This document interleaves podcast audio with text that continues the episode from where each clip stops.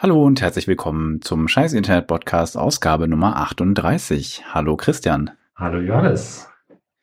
Wir haben uns mal wieder versammelt, um die letzten 14 Tage im Internet Revue passieren zu lassen. Es ist immer noch äh, Sommer 2023 oder vielleicht Anfang, na eigentlich meteorologisch noch nicht, ähm, Spät Spätsommer 2023. Das heißt, das Internet Sommerloch ist noch ein bisschen, äh, bisschen da, aber natürlich haben sich Sachen ereignet. Tja, also es wurden zum Beispiel äh, Spiele gecrackt und äh, Nein, äh, wer würde sowas tun? Das ist nicht cool, das darf man nicht machen. Wer macht ja, sowas? Und, und, und vor allen Dingen nicht, nicht verkaufen, ja. Also das ist ja hochkriminell, diese Bande, die das verkauft. Also, Moment, jemand hat gecrackte Spiele verkauft? Ja, also äh, Wait. Rockstar Games. Total großartig. Unerwartet. ja, also da haben sich wohl Leute irgendwie, warum auch immer, die Binary von, ähm, was war es jetzt? Ähm, was GTA 5? Äh, nee, von, von welchen Spielen überhaupt? oh, me mehrere, mehrere tatsächlich sogar, mehrere äh, Rockstar Games Spiele angeschaut. Und dann stand da so ein, so ein Schriftzug drin, so in dem, ähm, in dem Quellcode, den man in diesen den man sich so schön äh, visualisieren kann. Da stand dann auf einmal so Razer 1911 drin. Also, hm, that name rings a bell. Also haben wir bestimmt noch nie gehört, diesen Namen. Aber unter uns, den haben wir, glaube ich, alle schon gehört. Äh, das sind die, die ne, einem dafür helfen, dass man nicht so Performance-Probleme durch den Kopierschutz hat. Das ist natürlich der einzige Grund, warum man das verwendet hat immer. Ja, und das fanden Rockstar Games wohl auch und wollten das ein bisschen optimieren und haben die Spiele halt so auf äh, Steam und so weiter angeboten ja, cool. es ist, äh, es ist echt wild. Also ja. ich meine, ja, das Internet sagt nicht zu Unrecht, ne, es gibt ja da schon eine ganz lange Kontroverse. Es gibt so Anbieter wie GOG, die halt von vornherein gesagt haben, wir machen hier nur kopierschutzfreie äh, Sachen, stellen wir hier äh, sozusagen verkaufen wir hier im Store. Oder Humble Bundle hat das eine Weile propagiert, jetzt äh, zuletzt zum Teil. Das äh, nur noch, sehr schade, dass sie davon immer mehr abgerückt sind. Cool. Ich weiß gar nicht, ob es überhaupt noch eine Rolle spielt bei denen. Nee, ich glaube, mittlerweile zeigen sie es gar nicht mehr an. Früher haben sie es ja immer äh, visualisiert, hier, das Spiel kommt ohne DRM. Genau. Das hier hat DRM, Achtung. Nicht fair. Äh, auch, auch auf Steam gibt es übrigens im Prinzip DRM-freie Sachen, aber das erkennt man, glaube ich, auch nicht gut. Ich glaube, das ist nicht groß äh, ausgezeichnet. Ja, das ist jetzt so ein bisschen Auslegungssache, weil äh, Steam an sich kann man jetzt ja sagen, ist ja eine DRM-Plattform. Weil die, naja. die, die Verfügbarkeit einschränken oder das so ein bisschen obskur machen. Aber im, im strengeren Sinne hast du natürlich da irgendwelche äh, Zusatzsoftware, wenn man davon redet, das ist DRM Protected. Also, also, also der Unterschied äh, zu GOG wäre dann halt, dass du bei GOG einfach einen ZIP-File oder vielleicht auch mal nur ein Exe-File runterlädst und das ausführst und bei Steam brauchst du natürlich schon den ähm, Steam-Client, aber dann die Sachen, die er runterlädt, können komplett DRM-frei sein bei einzelnen Titeln. Also, dass ähm, du theoretisch in der Lage bist, das äh, da weg zu extrahieren, also aus deinem Steam-Ordner rauszukopieren. Und genau, du könntest Du kannst aufrufen, wo im, äh, im Dateisystem die Sachen liegen und könntest das einfach äh, backuppen zum Beispiel, genau. Ja, ist halt ein bisschen, in Anführungsstrichen, unnötig kompliziert, aber immerhin möglich. Ja, und äh, diese, diese ganzen ähm, Kopierschutzmechanismen, ganz verrufen, de novo, äh, ziehen ja immer Probleme mit sich äh, oder oftmals deutlich spürbare Probleme. Äh, da gibt es so einige, die äh, alle paar Sekunden so einen Check laufen lassen, der dann zu einem Ruckler führt und so. Sehr unbeliebt in der Gaming-Community. Oder da gibt es einige, die äh, dann wie so ein Rootkit sich verhalten, sprich, dass der äh, Kopierschutzhersteller dann viel zu tiefgreifende Rechte auf dem äh, Rechner hat, wo das Spiel läuft. Und das sind natürlich auch so Sachen, die man nicht haben will, wegen Privatsphäre und so. Ne? Ich möchte eigentlich nicht, dass äh, wer war das damals? Ich glaube, Sony, die hatten da so ein äh, Rootkit-Ding. Ich möchte eigentlich nicht, dass Sony Root-Rechte auf meinem Rechner hat, nur damit ich ein Spiel spielen kann. Also ein bisschen äh, übers Ziel hinausgeschossen. Oftmals macht man mit so einem Rechner ja äh, im Gegensatz zu einer Spielkonsole noch mehr als äh, ein paar Spiele spielt.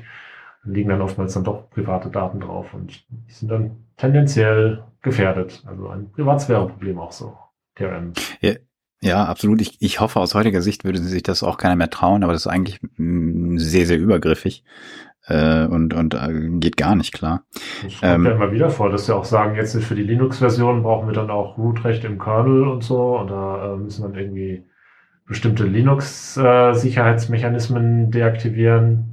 Weil vorher haben sie in Windows ja ähnliche Sachen gemacht mit diesem Systemrecht, äh, einen Prozess im Hintergrund laufen zu lassen und so. Ist immer noch äh, tatsächlich gang und gäbe. Echt? Gibt es das unter Linux? Das ja, ja, leider, leider ja. Aber als äh, Kopierschutz oder als Anti-Cheat-Tool? Wobei beides natürlich nicht einfach Stimmt, ja, es war mehr, mehr problematisch ist. Hast recht. Äh, Kopierschutz weiß ich jetzt gar nicht so sicher. Aber ah, stimmt, habe ich jetzt eventuell das in einen Topf geworfen. Ich finde es in beiden Fällen kacke. So. Ja. Ist, ist nicht sinnvoll, ist auch nicht notwendig. Das äh, kann man auf andere Arten lösen. Und im Zweifelsfall löst man es dann halt nicht so sauber, aber äh, nicht das Kind mit Bade ausschütten. Das ist auch nichts. Ja, also ich habe jetzt hier gefunden, dass das sogar schon schon länger immer mal so war, dass die gecrackte Versionen verwenden, anstatt halt selber Versionen zu erstellen. Die haben ja, gehe ich mal von aus, den Quellcode, ähm, die halt den Kopierschutz mhm. nicht enthalten, weil es wahrscheinlich einfacher ist und sie sich denken, naja, keine Ahnung. Ja gut, die gecrackte Version ist halt schon getestet, ne? Da weißt du halt, die läuft, weil ansonsten hätte Razer oder andere Crews äh, schon nachgebuttert. Ach ja. Hm. Ja, sowas ist irgendwie, das sollte eigentlich, also gerade, das ist ja, das ist ja jetzt ne, nicht irgendwie ein unterbezahltes kleines Studio, was sich nichts leisten könnte. Also ähm, auch an der Stelle wäre jetzt eine Qualitätssicherung eigentlich zu, also geboten zu erwarten. das äh, dass da die Konsolen die primäre Plattform sind, sieht man ja regelmäßig, aber der PC ist ja jetzt nicht, weiß ich nicht, kannst ja nicht sagen, so ja, ihr, ihr könnt sozusagen hier aus dem Schweinetrog essen, softwareentwicklungsmäßig betrachtet. Ja, also, also Computer haben da auch äh, auf die richtige Art nachgetreten, indem sie darauf hinweisen, dass Rockstar Games sich sehr aktiv gegen Modder und andere Bastler eingesetzt haben.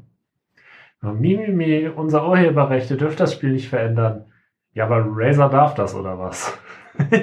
Wäre umgekehrt die Frage, ob, ob die äh, Razer-Modifikation, wie, wie das urheberrechtlich, ob das wirklich abgeklärt wurde oder ob die da.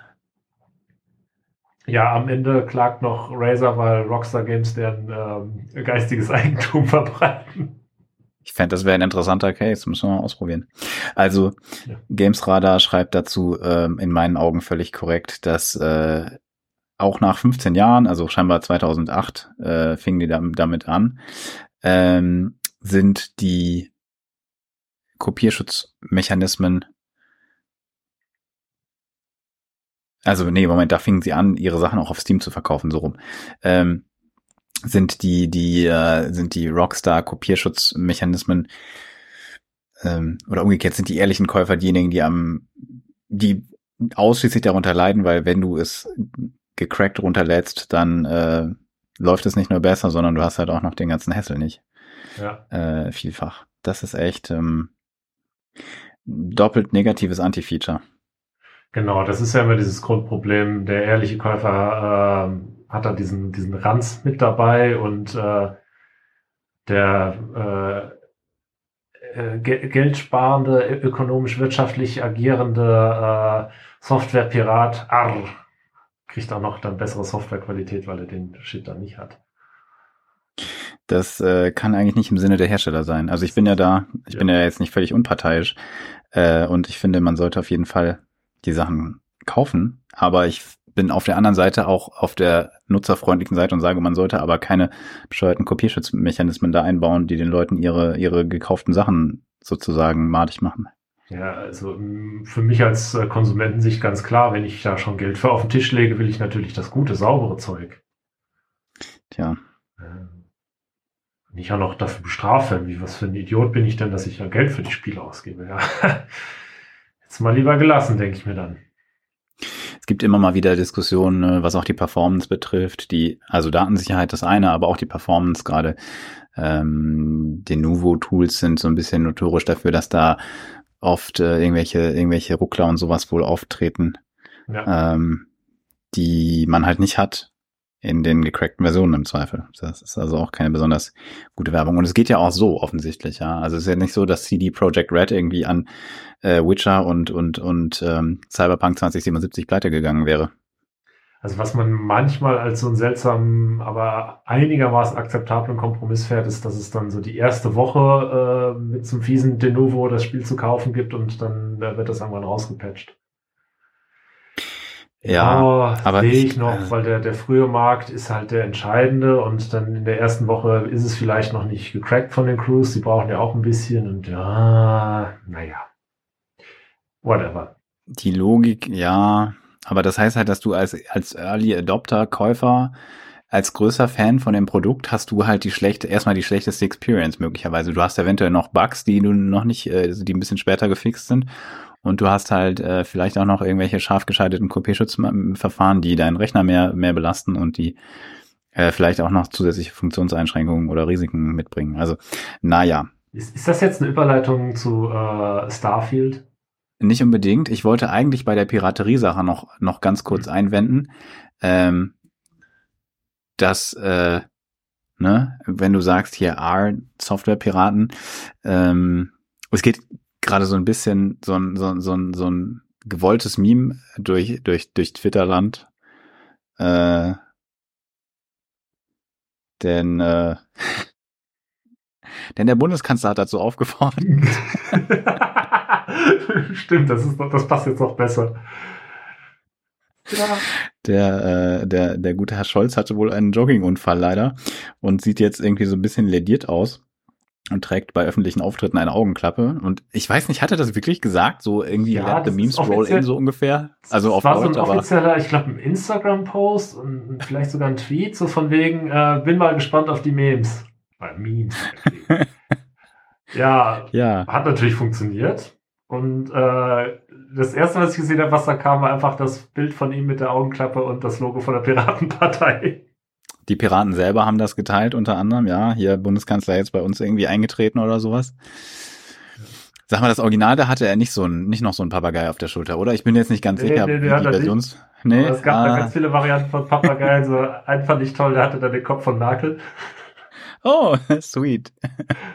Äh, ja, und da viele Varianten auch color graded und mit einem Dreispitz drauf und Logo so Fluch der Karibik oder Fluch der Politik. Dann, äh, viele Varianten gesehen. Auch Was naheliegend, aber cool. Ja, also manche niedrig hängenden Früchte sind ja trotzdem ganz lecker. Äh, Animated GIF, äh, wo es dann irgendwie so ein Glory Hole Unfall war am Ende. Einfach nicht ins Berghain gekommen und dann aber irgendwie äh, Stress angefangen. Ja. Nee, ähm, ah, das war, das war Elon Musk, glaube ich, äh, da verwechselt. Ähm, was ich ganz witzig fand, aber das hat jetzt nicht die super Resonanz gefunden. Das ist so ein bisschen bissig, ist so äh, ne das Bild mit ihm und und und und ich glaube auch dem dem Vogel, aber äh, hier vom äh, vom vom Doppelgänger Podcast äh, Warburg, also Warburg ähm, mit mit Hinweis auf äh, seine seine äh, Kontakte in als der äh, Hamburger Bürgermeisterzeit. Äh. Fand ich ganz nett, auch wenn das jetzt nicht so super Resonanz fand. Ähm, ja, nee, genau, das Netz hat, das Netz hat sich ein bisschen ausgetobt. Aber ich meine, äh, es war natürlich so eine Vorwärtsverteidigung. Und wahrscheinlich ist es das Smarteste, was man in der Situation äh, tun konnte. Ja, äh, tatsächlich, ja. Also so Medien und, und wie sagt man, so Social Media äh, Publicity technisch echt ein guter Move, weil es kommt ja sowieso. Ja, quasi. So stehst du halt, so, so wirkt das direkt so, als würde er da drüber stehen. Ja. Ich meine, wahrscheinlich geht es ihm eher am Arsch vorbei, den interessiert ja wirklich nichts. Okay, Aber das mag sein, ja. So kommt es halt sogar noch positiv rüber. Gute, gute PR-Arbeit im Kanzleramt. Das machen. Gute Einstellung. Kann ich sagen. Äh, jetzt können wir aber die andere Abbiegung nehmen. Ja, äh, Starfield. Ach, Wo fangen wir denn an? Ich dachte ja zuerst Don't Get Me Started, aber hm. Don't Get Me Starfield. Dann haben wir vorhin kurz drüber geredet und dachte ich, okay, this is something to get started about. Äh, Starfield. Ja, also vorweg, äh, vielleicht so als, als, als Disclaimer, wo mein Bias herkommt, äh, ich spiele im Moment Baldur's Gate 3 und es ist einfach erfrischend, wie gut so ein Spiel heutzutage sein kann.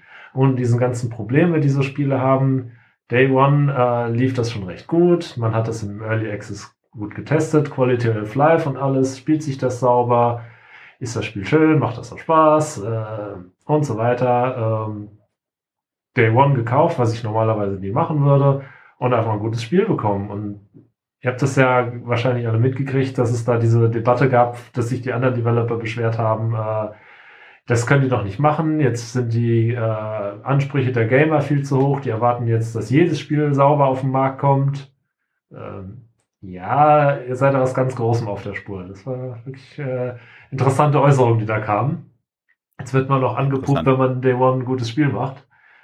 Ja, und dann gab's halt Starfield. Der, ähm, wer ist der Typ? Todd Howard?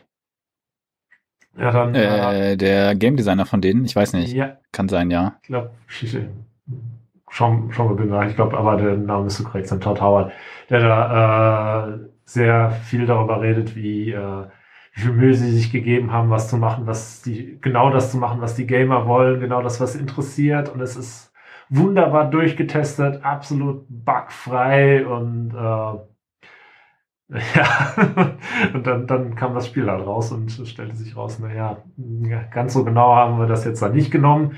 Und dann ähm, wurde das alles relativiert zu, ja, es ist, es ist ja aber auch ein großes Spiel. Also wenn man das Spiel so groß macht, es kann ja schon mal sein, dass da der ein oder andere Bug dann doch da drin ist. Und naja, wir waren auch ein bisschen zu faul, die ganze Landschaft selber zu gestalten. Also da haben wir die Planeten halt prozedural generiert. Das ist doch eigentlich ganz cool und modern ja, ähm, schön ähm, propagandistisch, möchte ich schon sagen. Also das Spiel hat folgende Probleme. Erstens mal, ähnlich wie äh, bei den Elder Scrolls, äh, speziell Oblivion und Skyrim-Teilen, äh, die NPCs sind komplett Banane in der Birne.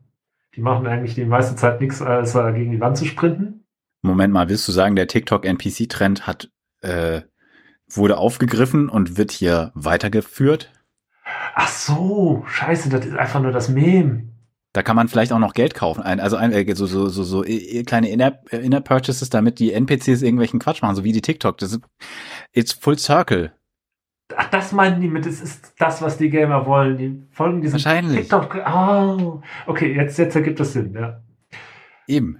Und dann wurde einem versprochen, dass man sich im Weltraum frei bewegen kann. Ist ja ein Spiel mit Weltraumsimulation. Ähm, ja, das hat zum Beispiel Asmund Gold getestet. Und kann ich in die Sonne fliegen? Nein, da ist eine unsichtbare Wand. Äh, ich bewege mich von diesem Planeten hier keinen Meter weiter weg. Sehr gut, so viel zur Freiheit. Ja, und dann halt diese Planeten, auf denen man so landen kann. Es ist absolut realistisch, weil da ist nichts. Also, wenn ich jetzt hier, wenn ich jetzt von hier aus losfliege auf irgendeinem Planeten, weiß ich nicht, Mars, Pluto oder irgendwas, da ist halt auch jetzt keine Quest für mich oder Items, die ich aufsammeln kann. Also ja, gut. Also, weißt du's? Entschuldigung. Gehe fest davon aus, so stelle ich mir das vor. Ich glaube nicht, dass da eine Katze sitzt mit einem leuchtenden Ausrufezeichen äh, über dem Kopf und sagt, was ich zu tun habe. Wenn ich auf den Mars komme eines Tages, steht da Elon Musk mit so einem Ausrufezeichen und sagt, hier, äh, jetzt wird hier der Hyperloop gebaut. Äh, du könntest schon mal hier äh, diesen, diese, äh, mit der Boring Company diesen Tunnel anfangen. Das würde heißen, auf dem echten Mars ist mehr los als auf dem Äquivalent bei Starfield. Das äh, habe ich jetzt, kann ich jetzt weder bestätigen noch verneinen. Macht jetzt nicht wirklich besser. Ja, also mein Eindruck ist, dass das Spiel technisch eine Katastrophe ist, zumindest in Relation zu dem, äh, was äh, uns so versprochen wurde. Und dann gibt es ja so eine Sache, das, die finde ich jetzt auch noch marketingtechnisch einen ganz, ganz, ganz gefährlichen Trend. Und ich vermute mal, das ist so ein Grund, warum die Publisher auch gegen Baldur's Gate so äh, gewettert haben. Die Sache, dass du, wenn du am ersten Tag loslegen willst, ähm, extra bezahlen musst. Das gab es ja, glaube ich, bei Diablo 4 auch schon.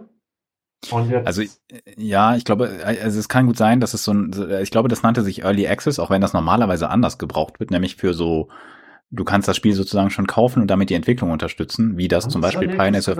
Ich dachte, das hätte einen anderen Namen. Ich Premium? glaube, das haben sie so genannt. Echt? Pioneers of Begonia zum Beispiel kommt im Early Access raus. Ich bin quasi großer Fan davon, weil es Zu Recht. quasi ein klassisches Siedler sein wird, nur nicht Siedler heißt. Ähm, die machen das so, ganz viele andere auch, ja. Und normalerweise machst du das so, dann bist du vielleicht ein Jahr im Early Access und dann wird es richtig released. Das gibt's ganz oft. Aber ich meine, dass das auch bei Diablo und maybe auch bei Starfield auch Early Access hieß. Oder? Lass ganz kurz schauen. Weil das war dann halt sozusagen ein, ähm, ich weiß nicht, ob das offiziell so genannt wurde, ob das nur die Presse so genannt glaube, die hat. Presse hat das so genannt, weil es ist ja nicht Early, es ist ja tatsächlich Nee, doch, schon. Release nur halt- Access. Ja, Ja, earlier als die Geringverdiener Ja. vielleicht, die sich diese 30 Euro nicht leisten können, was weiß ich. Aber es ist, äh, es ist aber also schau mal, du verkaufst das ja eher, als wenn du sagst, hier, du hast einen frühen, frü frühen Zugriff, als wenn du den anderen Leuten sagst, hier, guck mal, du kriegst äh, 20 Euro erlassen, wenn du hier die späte Version kaufst. Ja, schlimmer noch, das ist ja mit Fear of Missing Out, hey, du verpasst den Start. Und während Early Access Ja. ist ja so ein, so ein Community-driven Ding, dass die Leute äh, schon mal sagen können, was ihnen passt und was nicht. Da geht's ja nicht nur äh, darum, Bugs zu finden oder das Spiel früher zu verkaufen. Das ist natürlich auch ganz nice, aber eigentlich geht's dann darum, dass man die Community reinholen will. So, hey, was, was erwartet ihr denn, wenn ihr das spielt? Und sind wir vielleicht betriebsblind? Probiert das schon mal aus. Und vor allen Dingen kriegen die dann auch eine abgewandelte Version des Spiels, um nicht komplett gespoilt zu werden. Ne? Also, äh, das fand ich ganz toll, zum Beispiel damals bei äh, Starbound. Da hast du äh, zum Beispiel die Kampagne gar nicht gespielt, sondern irgendwie so was anderes, generisches, was so daran angelehnt war. Aber die eigentlichen äh, Spielmechaniken und die Technik hast du schon ausprobiert. Und dann am Release Day äh, war das halt anderer Content, aber mit genau der Technik und den ähm, mit dem Spielmechanik Feintuning aus dem Early Access. Das heißt, du hast dann wirklich als Early Access Gamer mitgeholfen, das Spiel zu verfeinern. Ne, Also du hast was für die Entwicklung getan, auch noch gleichzeitig. Das ist halt was, was, was Fans halt auch dann toll finden, weil die waren die Teil dieses äh, finalen Entwicklungsprozesses. Ja, das ist so ein bisschen, wo das herkommt und wie das auch, glaube ich, cool ist und äh, Minecraft hat funktioniert. ganz toll gemacht damals. Ja, ja, da hieß es, glaube ich, noch nicht so, sondern äh, war einfach Alpha und Beta oder so. Aber Stimmt. also ich habe da kurz kam das auch recherchiert. her, die, dass das dann viele Entwickler so gemacht haben, glaube ich. die, die, es kann sein, dass sie die ersten waren oder zumindest sehr früh. Die offizielle Blizzard-Seite spricht von Early Access und zwar halt mit Hm. einer Premium- oder Ultimate-Version. Also das heißt, ähm, eben irgendwie einer teureren Digital Deluxe or Ultimate Edition. Und da regt mich ja äh, gleich nochmal auf, dass sie das so nennen. Pah. also news.blizzard.com würde ich jetzt als offizielle Verlautbarung verstehen. Ja. Ähm, ja, das Ganze.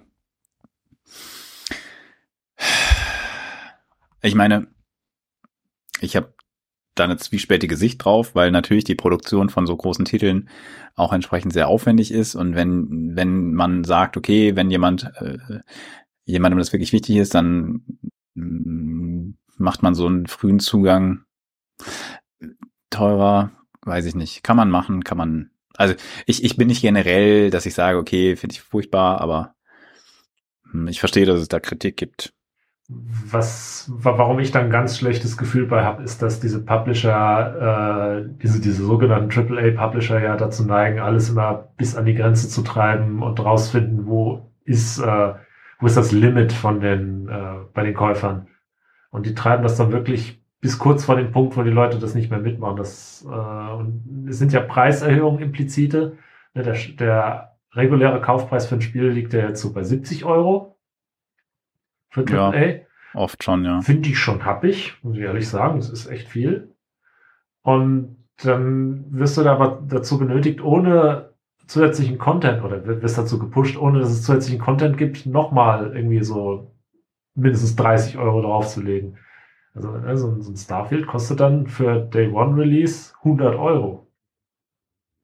Und dann drücken die wahrscheinlich irgendwann nochmal DLCs hinterher und so weiter. Also die Sachen sind doch einfach richtig teuer jetzt. Das gefällt mir auch nicht. Ne? Eine Zeit lang hat man ja eher über DLCs versucht, den Preis äh, künstlich hochzudrücken. Jetzt kommt das auch noch eventuell dazu. Ich weiß nicht, ob, ob man das mit den DLCs jetzt so langsam mal zurückfährt, aber ich finde es bei manchen Publishern auch schon hart, was sie alles als DLC einem andrehen. Also Preise gehen hoch und hoch und, und mit Fear of Missing Out und so wird halt dann, wird man dazu gebracht, das dann trotzdem zu investieren. Äh, siehe zum Beispiel der, äh, ich weiß nicht, ob es ein DLC auch ist oder, oder nur die digitale Premium-Version von, von Gollum, dem äh, Erfolgstitel aus Deutschland. Oh, ja, 10 Euro, damit sie die richtige Sprache sprechen. Ja, naja, oh. es gibt immer so ein bisschen negative Ausreißer. Wir müssen jetzt nicht darauf einschlagen, aber ähm, mhm. ja, also ich weiß nicht, ob Sie hier Audio Access offiziell gesagt haben. Ich meine, eine Möglichkeit, die man hier hat, das Thema könnten wir generell auch mal diskutieren, weil ich weiß nicht, ob wir darüber schon mal gesprochen haben. Also, ne, ihr hört euch jetzt, äh, ihr fragt euch jetzt als Hörer vielleicht, warum reden wir hier über so Games-Themen? Ähm, das hat aber natürlich das Netz ein Stück weit bewegt. Also eine der ein Thema, was für mich viel bestimmter war als die Launch-Ankündigung von Starfield, war der Vergleich zwischen beiden, also zwischen Baldur's Gate 3 und Starfield. Mhm. Äh, auch wenn die an sich wenig miteinander zu tun haben und auch unterschiedliche Modelle verfolgen, aber das war so das erste, was ich an größerer Berichterstattung darüber mitbekommen habe. Also in Podcasts, auf wahrscheinlich auch in gedruckten Magazinen, keine Ahnung, das habe ich nicht mitverfolgt, aber äh, auch online. Und ähm, ja, es bei Starfield hast du halt die Möglichkeit, das in Game, Game Pass zu bekommen. Das ist Microsofts Games-Abo, was ein bisschen so funktioniert wie so Netflix für Games mäßig. Das ist zumindest deren Vorstellung. Das heißt, man kann das abonnieren und dann kann man auf PC bestimmte Titel, solange die halt in dem Game Pass drin sind, kann man sie lokal installieren und spielen. Xbox genauso. Und es gibt auch noch irgendwie so eine Cloud Gaming Funktion, da geht's glaube ich sogar auf Mobile. Und ähm, das hat ja Google mit Stadia schon versucht, wenn auch ein bisschen anders. Und wird, wird ja regelmäßig wieder, wieder probiert. Also bei Google Stadia war es reines Streaming, bei Microsoft ist es, sind es verschiedene, verschiedene Ansätze. Und ähm, theoretisch könnte man so Starfield, wenn ich mich nicht irre, für 10 Euro, wenn du das nur einen Monat abonnierst, spielen. Den 1 Euro Probeversions Game Pass haben sie wohl kurz vorher gestrichen, mutmaßlich, damit sie das Zumindest nicht so sehr. Äh, ne, wenn du es nur zwei Wochen spielen wolltest, dann hätte das wahrscheinlich gereicht. Mhm. Äh, wollten sie nicht so sehr pushen. Aber ich glaube, für 10 Euro kann man das, kann man das äh, spielen. Ich bin selber, also das war übrigens auch eine ganz wesentliche Diskussion vor dem Release, ähm, weil der Game Pass halt ein Abo ist und du zwar nichts für die Spiele äh, zusätzlich zahlst, wobei man da auch scheinbar irgendwie nochmal ein Premium zahlen kann, um da noch irgendwelche, weiß ich nicht was, Sonderdinge zu bekommen. Ähm, es ist aber dann noch so, dass halt Sachen auch wieder rausfallen und ähm, ja, genau wie bei Netflix. Genau, genau wie bei den bei den Serienanbietern, bei den meisten und man sich dann ähm, ja. Es gab, es gab vermehrt Diskussionen, nachdem zum Beispiel Redfall gefloppt ist, ob Microsoft überhaupt Inhalte für diesen Game Pass hat, der die Leute dauerhaft dabei hält. Und da ist auf Starfield ein sehr wesentlicher, also da ruhen wahrscheinlich viele Hoffnungen des Unternehmens drauf. Ähm, deswegen ist das ein sehr kritischer Titel. Und das war natürlich auch Teil dessen, worüber das Netz redet. Und ähm, was ich sehr interessant finde, ich habe jetzt einerseits geguckt, wie, sich, wie ist die Resonanz auf Steam. Da sind aber die Game Pass-Zahlen nicht abgebildet. Aber ich könnte mir vorstellen, auf PC ist der Game Pass eine Sache, die man auf PC nutzt. Ich weiß von niemandem, der, also ich kenne eine Person, die den Game Pass abonniert hat, aber ich weiß nicht, ob die Person das auf PC nutzt. Nö, ist ehrlich gesagt. persönlich nicht bekannt. Ähm, auf Xbox mag das Ganze anders aussehen. Ähm, und deswegen nehme ich schon an, dass die Steam-Zahlen nicht komplett an der Realität vorbeigehen. Und da sind die aktiven Spielerzahlen nach vier Wochen bei äh, Baldur's Gate äh, 3 irgendwie so, ich glaube, ein Drittel höher als jetzt die Starfield-Zahlen direkt nach dem Release. Und die Metacritic-Scores finde ich sehr interessant. Ähm, da ist nämlich Starfield bei einem Metascore, also das sind äh, aggregierte äh, Scores von sozusagen professionellen Reviewern, also irgendwelchen Gaming-Outlets, äh, Zeitschriften, Online-Magazinen und sowas.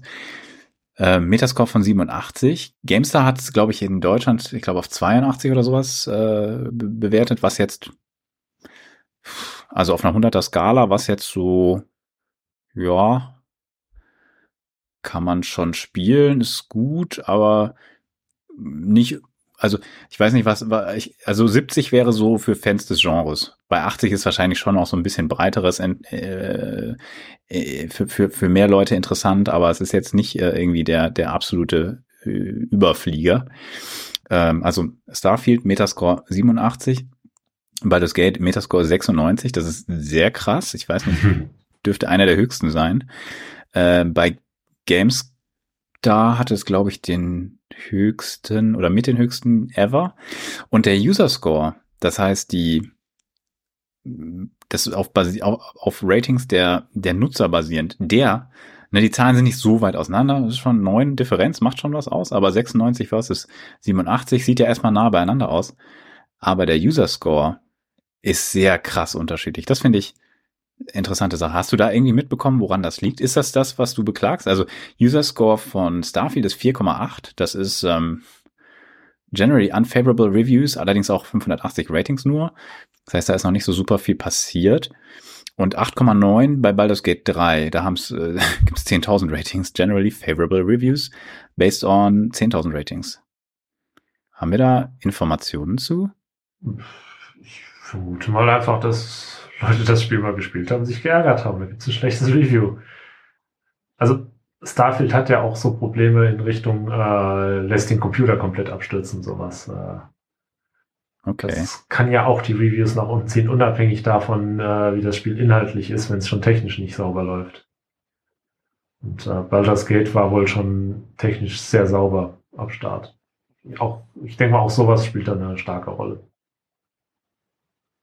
Ich fand das jedenfalls sehr bezeichnend. Also, ich, was heißt bezeichnend? Aber äh, diese krasse Diskrepanz bei doch nicht so unterschiedlichen Wert Wertungen von professionellen äh, Games-Medien ähm, überrascht mich ein bisschen. Ja. Ich weiß nicht, ob das oft vorkommt. Ich, ich glaube, ähm, bei so AAA-Titeln, äh, die von bestimmten Studios kommen, haben die professionellen äh, Reviewer ein bisschen scheu, äh, das zu weit, äh, zu, zu schlecht zu bewerten. Das ist sicher richtig. Es gibt eine Game, GameStar-Artikel, war ich bei meinen 82 zu kritisch oder sowas. Das mhm. fand ich ganz witzig, äh, weil wahrscheinlich halt der, der Metascore der anderen äh, Outlets bei 88 oder sowas im, im Schnitt lag. Ähm, und Bethesda hat aber andererseits auch eine riesige Fanbase. Insofern wundert mich dann aber der User-Score. Aber okay, andererseits sind die vielleicht besonders enttäuscht. Das kann natürlich sein. Ja meine, bei den Usern, da kann natürlich aller möglicher Bias drin sein. Also Baldur's Gate äh, wird ja zunächst auch hauptsächlich von äh, Fans des Genres äh, erstmal gespielt, die sowieso äh, glücklich sind, dass überhaupt mal ein CRPG rauskommt. Und äh, mit dem Setting und so weiter äh, an sich schon begeistert sind. Ja, das, das lässt sich vielleicht schon von vornherein das Spiel besser aufnehmen. Und umgekehrt äh, Starfield, ja, Vielleicht haben die Leute da höhere Ansprüche, weil es schon so teuer ist oder so, weiß ich ja nicht. Und äh, die sind, die nehmen vielleicht dann als äh, User und nicht professionelle Autoren da eben auch kein Mund, wenn sie was nicht gut finden. Ja, also wird ja schon passen, dass das dann einfach deutlicher wird, der äh, auch die, die negative Kritik, während halt ja die ähm, Zeitschriften im schlimmsten Fall sogar Angst haben, verklagt zu werden wegen, wegen Rufmord, was weiß ich. Üble Nachricht. Naja, gut, das äh, wäre schon sehr schwierig, aber. War jetzt, äh, war jetzt ein Scherz, aber so in die Richtung, ähm, das ist dann schon, äh, also man, man wirft Zeitschriften vielleicht zu, oder diesen, diesen professionellen Testern vielleicht gerne vor, äh, ja, er, ihr macht den, den, den, die Entwickler jetzt kaputt, wenn ihr da so schlecht schreibt. Das ist doch gar nicht nötig. Ja, das ja auch so Sachen damit schwingen. Die haben ähm, vielleicht auch so ein bisschen so ein so ein Herdentrieb, dass keiner zu weit weg sein möchte, weil er sich sonst stärker begründen muss. Und also, naja. Manchmal habe ich auch so den, den, den ganz fiesen Verdacht, dass die gar nicht genug Zeit haben, das gründlich zu spielen, so richtig, richtig zu testen. Das ist oft natürlich auch eine Sache, ja. User Score entsteht ja über einen längeren Zeitraum. Die Leute haben halt viel länger reingeschaut. Ne? Wenn du halt die, die, die, die richtig dummen Scheiß erst nach äh, 30 Spielstunden bemerkst, ne? oder wenn du es durch hast, ne, Ende ist scheiße oder so, das wird in so eine normale, professionelle, äh, muss schnell rausgehen, Video nicht einfließen. Die schauen sich eher den Anfang an. Und wenn da halt äh, coole Intro-Sequenz drin ist, äh, Tutorial spielt sich schon geil und so und äh, erst in der Mitte lässt das Spiel nach, dann hat's trotzdem halt äh, eine super Bewertung unter Umständen. Ne? Wer hat denn schon Zeit, so einen Schinken durchzuspielen? Ja. Und die haben vielleicht auch bessere Testsysteme, die haben ja richtig Geld, ne? Vielleicht testet da mit Computern, die weiß ich nicht, 128 Gigabyte RAM und ein äh, Ryzen 9 haben, wird der Durchschnittsgamer auf Durchschnittshardware spielt, wo das dann öfter mal ruckelt. Ich glaube, Starfield hat extreme Hardwareanforderungen. Kann auch wieder äh, das User-Empfinden äh, reduzieren, wenn das halt auf mittleren Details mit 15 FPS dann nur wirkt oder so. Das kann natürlich sein, ja. Es ist auch natürlich, ich weiß es da jetzt nicht, was die Entwicklungslead-Plattform war. Ähm, Sky, äh, Starfield, sorry, Starfield, ähm, kommt ja nicht auf PlayStation raus, weil es ja eben Microsoft äh, Studio inzwischen ist, weil die Bethesda gekauft haben. Mhm. Ähm, während Baldur's Gate auf beiden Plattformen erscheinen wird. Äh, PlayStation-Version ist schon raus, Xbox kommt wohl noch. Xbox-Version, also als Seitenhieb hatte ein lustiges Problem, weil die müssen ja rausbringen für die kleine und die große Xbox. Ich habe jetzt vergessen, wie heißt die? Die eine ist irgendwie die S und die andere. X und S, ja. Genau, die S hat ja irgendwie absurd schwache Hardware. Microsoft will aber, dass das auf äh, beiden gleichermaßen gut läuft. Also irgendwie muss auf beiden, äh, weiß ich, äh, 60 FPS halten und so. Mhm. Ähm, Baldur's Gate 3 hat halt schon ziemlich geile Grafik mit sehr hochauflösenden Texturen und so. Und die kotzten gerade im Strahl, dass das auf der Xbox One S oder wie die heißt, äh, ordentlich laufen soll. Äh, heißt die One S? Das ist doch die letzte, letzte Generation. Series oder? S, ja, sorry. Series S, glaube ich. Bin da auch raus, muss ich sagen. Ja, ich, ich, ich kenne nur die PlayStation. Die heißt einfach 5.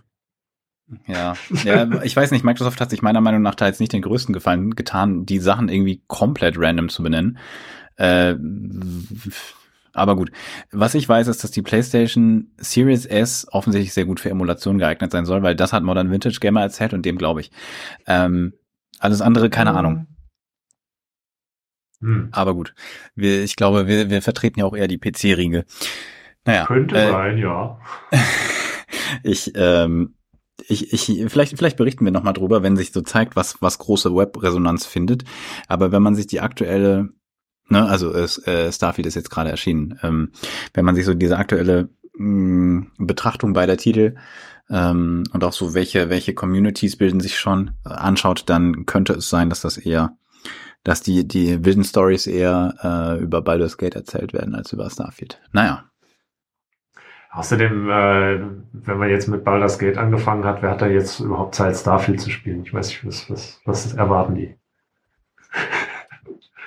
wer will da noch was anderes spielen, aber Baldur's so. Gate?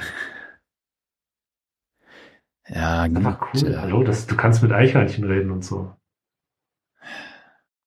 Streu Salz in meine Wunde, ich komme hier zu gar nichts. Ich, ich, ich, ich habe auch noch so ein Zelda Tears of the Kingdom rumliegen, wo ich ungefähr acht, nein, sechs Stunden gespielt habe und äh, ja, irgendwie so, ist, weiß ich nicht, das Tutorial abgeschlossen. Ist, ist, ist ganz nett. Es ist, äh, ich habe gehört, soll ganz gut sein. Naja. Ich finde es sehr schön. Ähm, anyway, ich glaube, wir sollten, da wir ja kein Games-Podcast sind, mal wieder den, den restlichen Web-Themen Web Aufmerksamkeit widmen. Was denn noch passiert? Äh, ja, also so Breaking News, was ist, wir mal die. Okay, wie machen wir das jetzt? Ich, jetzt, man sollte vielleicht vorher schauen, was eine Kurznews ist und was ein regulärer. Hm.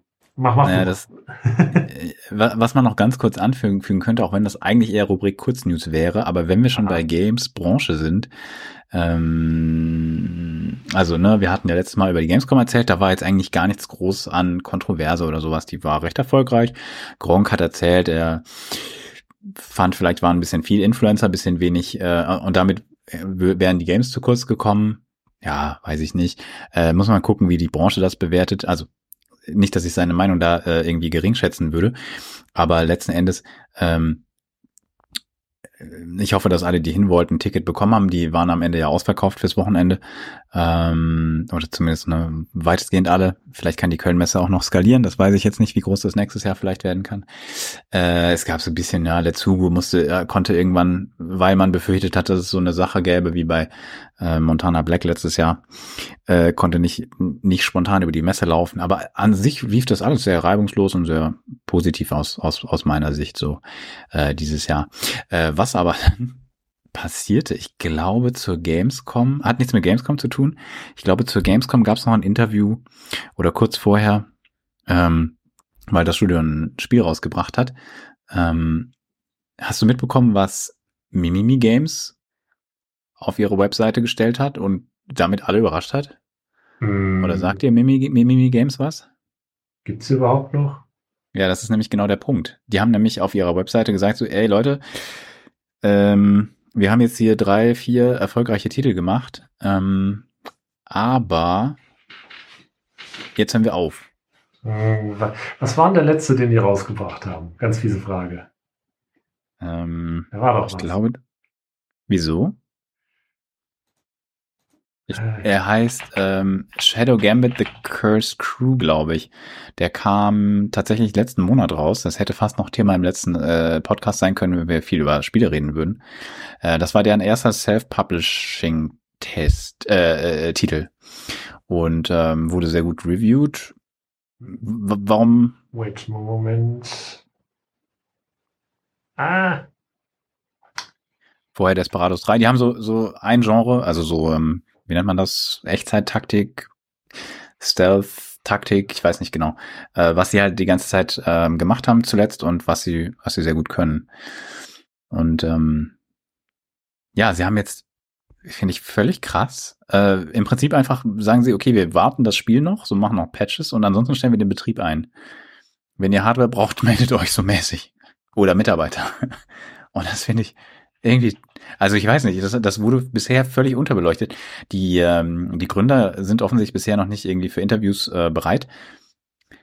Und ich finde das so völlig weird. Also die haben einfach, ich glaube, die Mitarbeiter äh, waren offensichtlich auch sehr überrascht und, und alle haben es so im Wesentlichen, also die Presse hat es wohl von der Webseite erfahren. Die war dann übrigens auch kurz nicht erreichbar oder sowas, habe ich zumindest nicht direkt zugreifen können.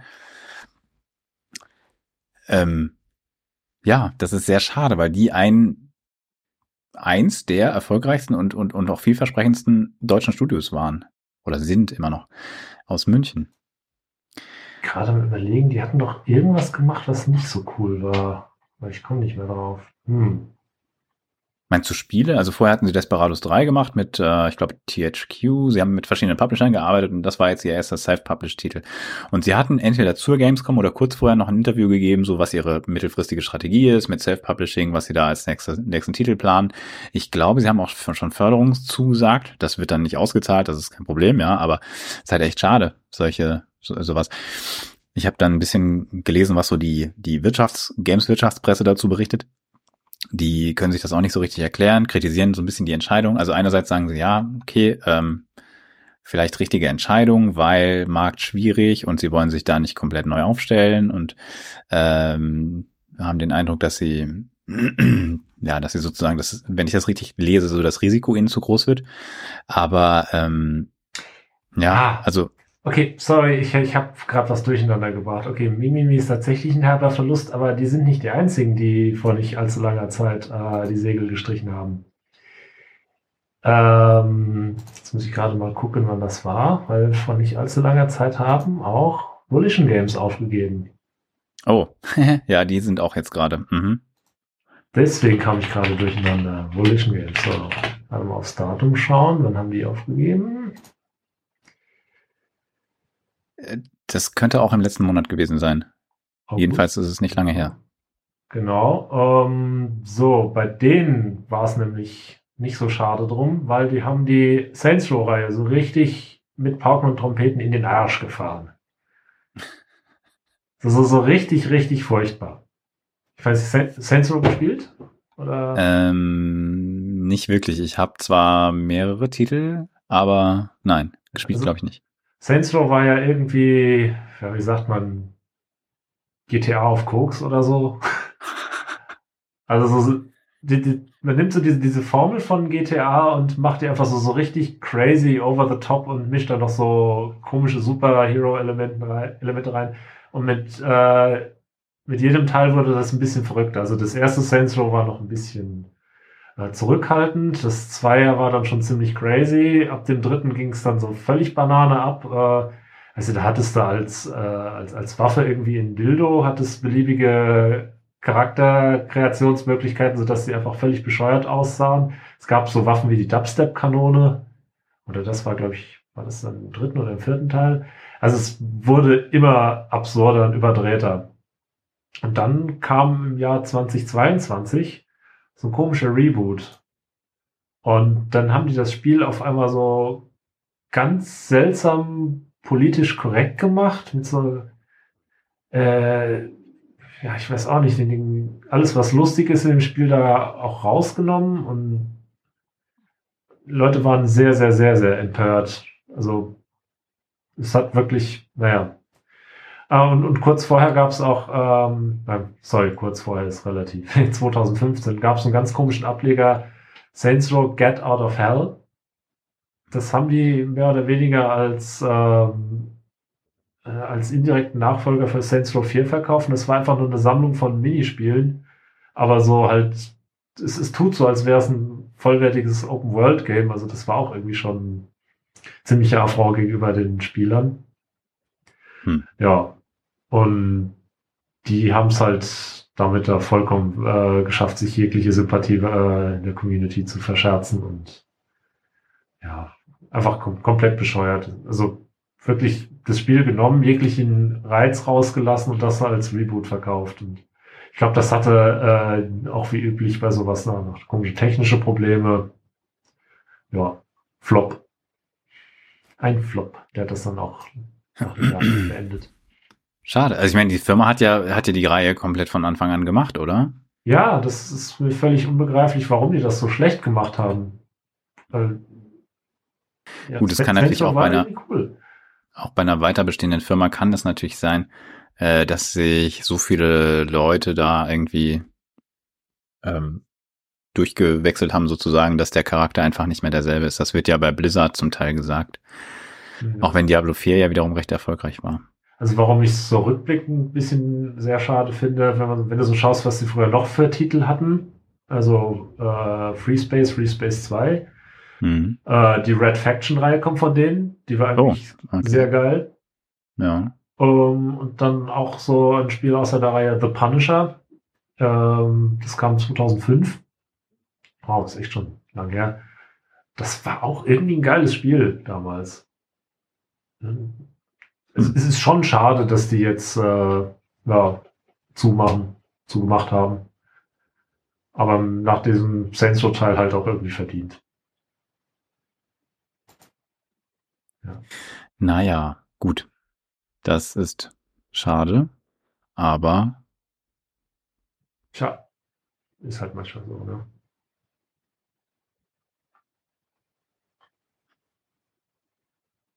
Vielleicht. Hm. Ja, äh, es ist halt so als, als Warnung für die anderen, macht einfach keine schlechten Spiele.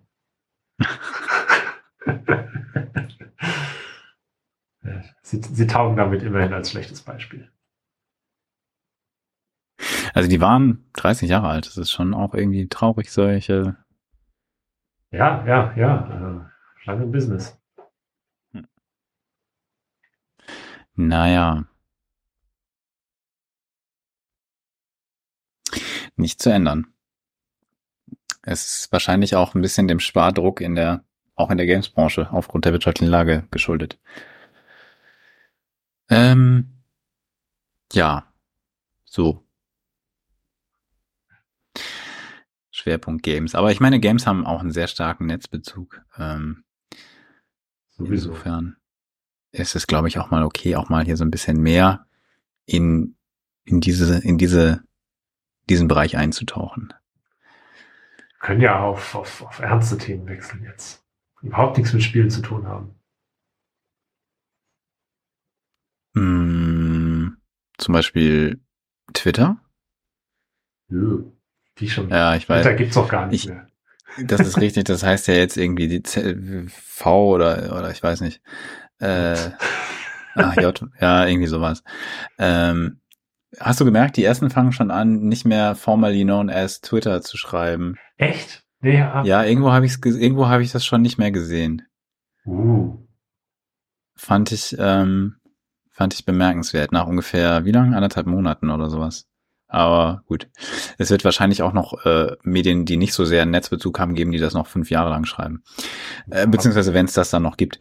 Wenn es dem Verständnis äh, dient. Also ich verstehe es ja. Ja, es gibt so, es gibt so, äh, oh Gott, es gibt so, es gibt, also ich will das gar nicht zu sehr aufwärmen, weil es ist einfach nur frustrierend, was da zum Teil abgeht. Ähm, ja, ich glaube, über die User Experience haben wir schon genug abgekotzt und das hat sich in meinen Augen auch jetzt nicht äh, gebessert. Also für mich Ja. sieht die Plattform einfach offen rechtsradikal aus mittlerweile. Ja, die ist leider stark, äh, stark, hat stark verloren. Aber in den letzten paar Tagen ist mein Feed sehr, sehr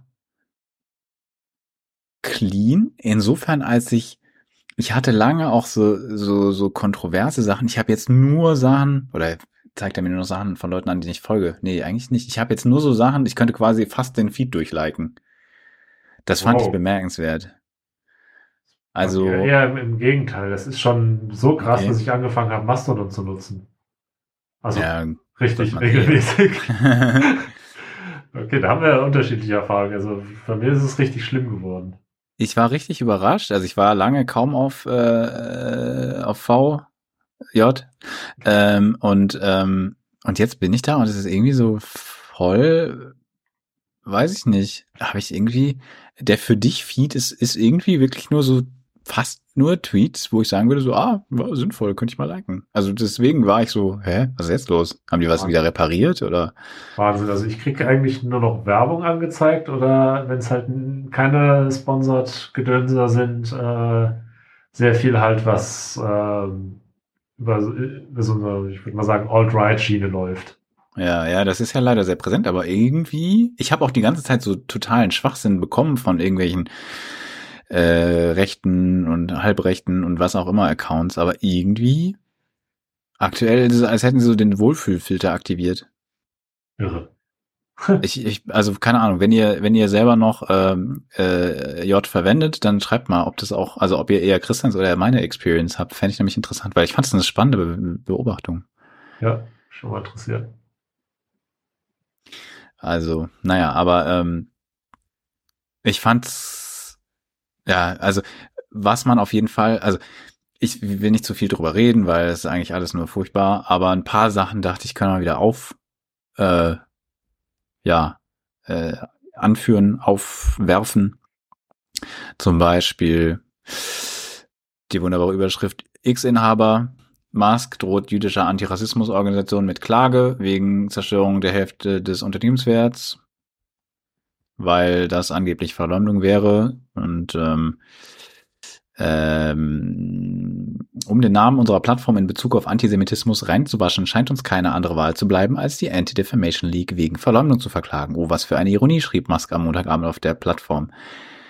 Ähm, Rückmeldungen von Werbetreibenden zufolge scheint ADL, also die ähm, Anti-Defamation League, für den Großteil unserer Einnahmeverluste verantwortlich zu sein. Mm, äh, die Ja, Zerstörung der das ist sowas Unternehmens. Typisches, was die machen, ja. Ja, ja, ja, doch. Äh, ist mir äh, mit ähm, ist mir mit meinem Konzern neulich auch passiert. Ähm, äh, ähm, dabei weiß ich nicht. Äh, äh, etwa 22 Milliarden Dollar. Das ähm, also an, an, an Wertverlust. Er hat es ja für 44 Milliarden äh, gekauft. Mm, Das kann man sicher ähm, so darstellen, wenn man komplett von der Realität entkoppelt ist und sich ein bisschen, weiß ich nicht, kontrovers mit Schwachsinn äußern möchte.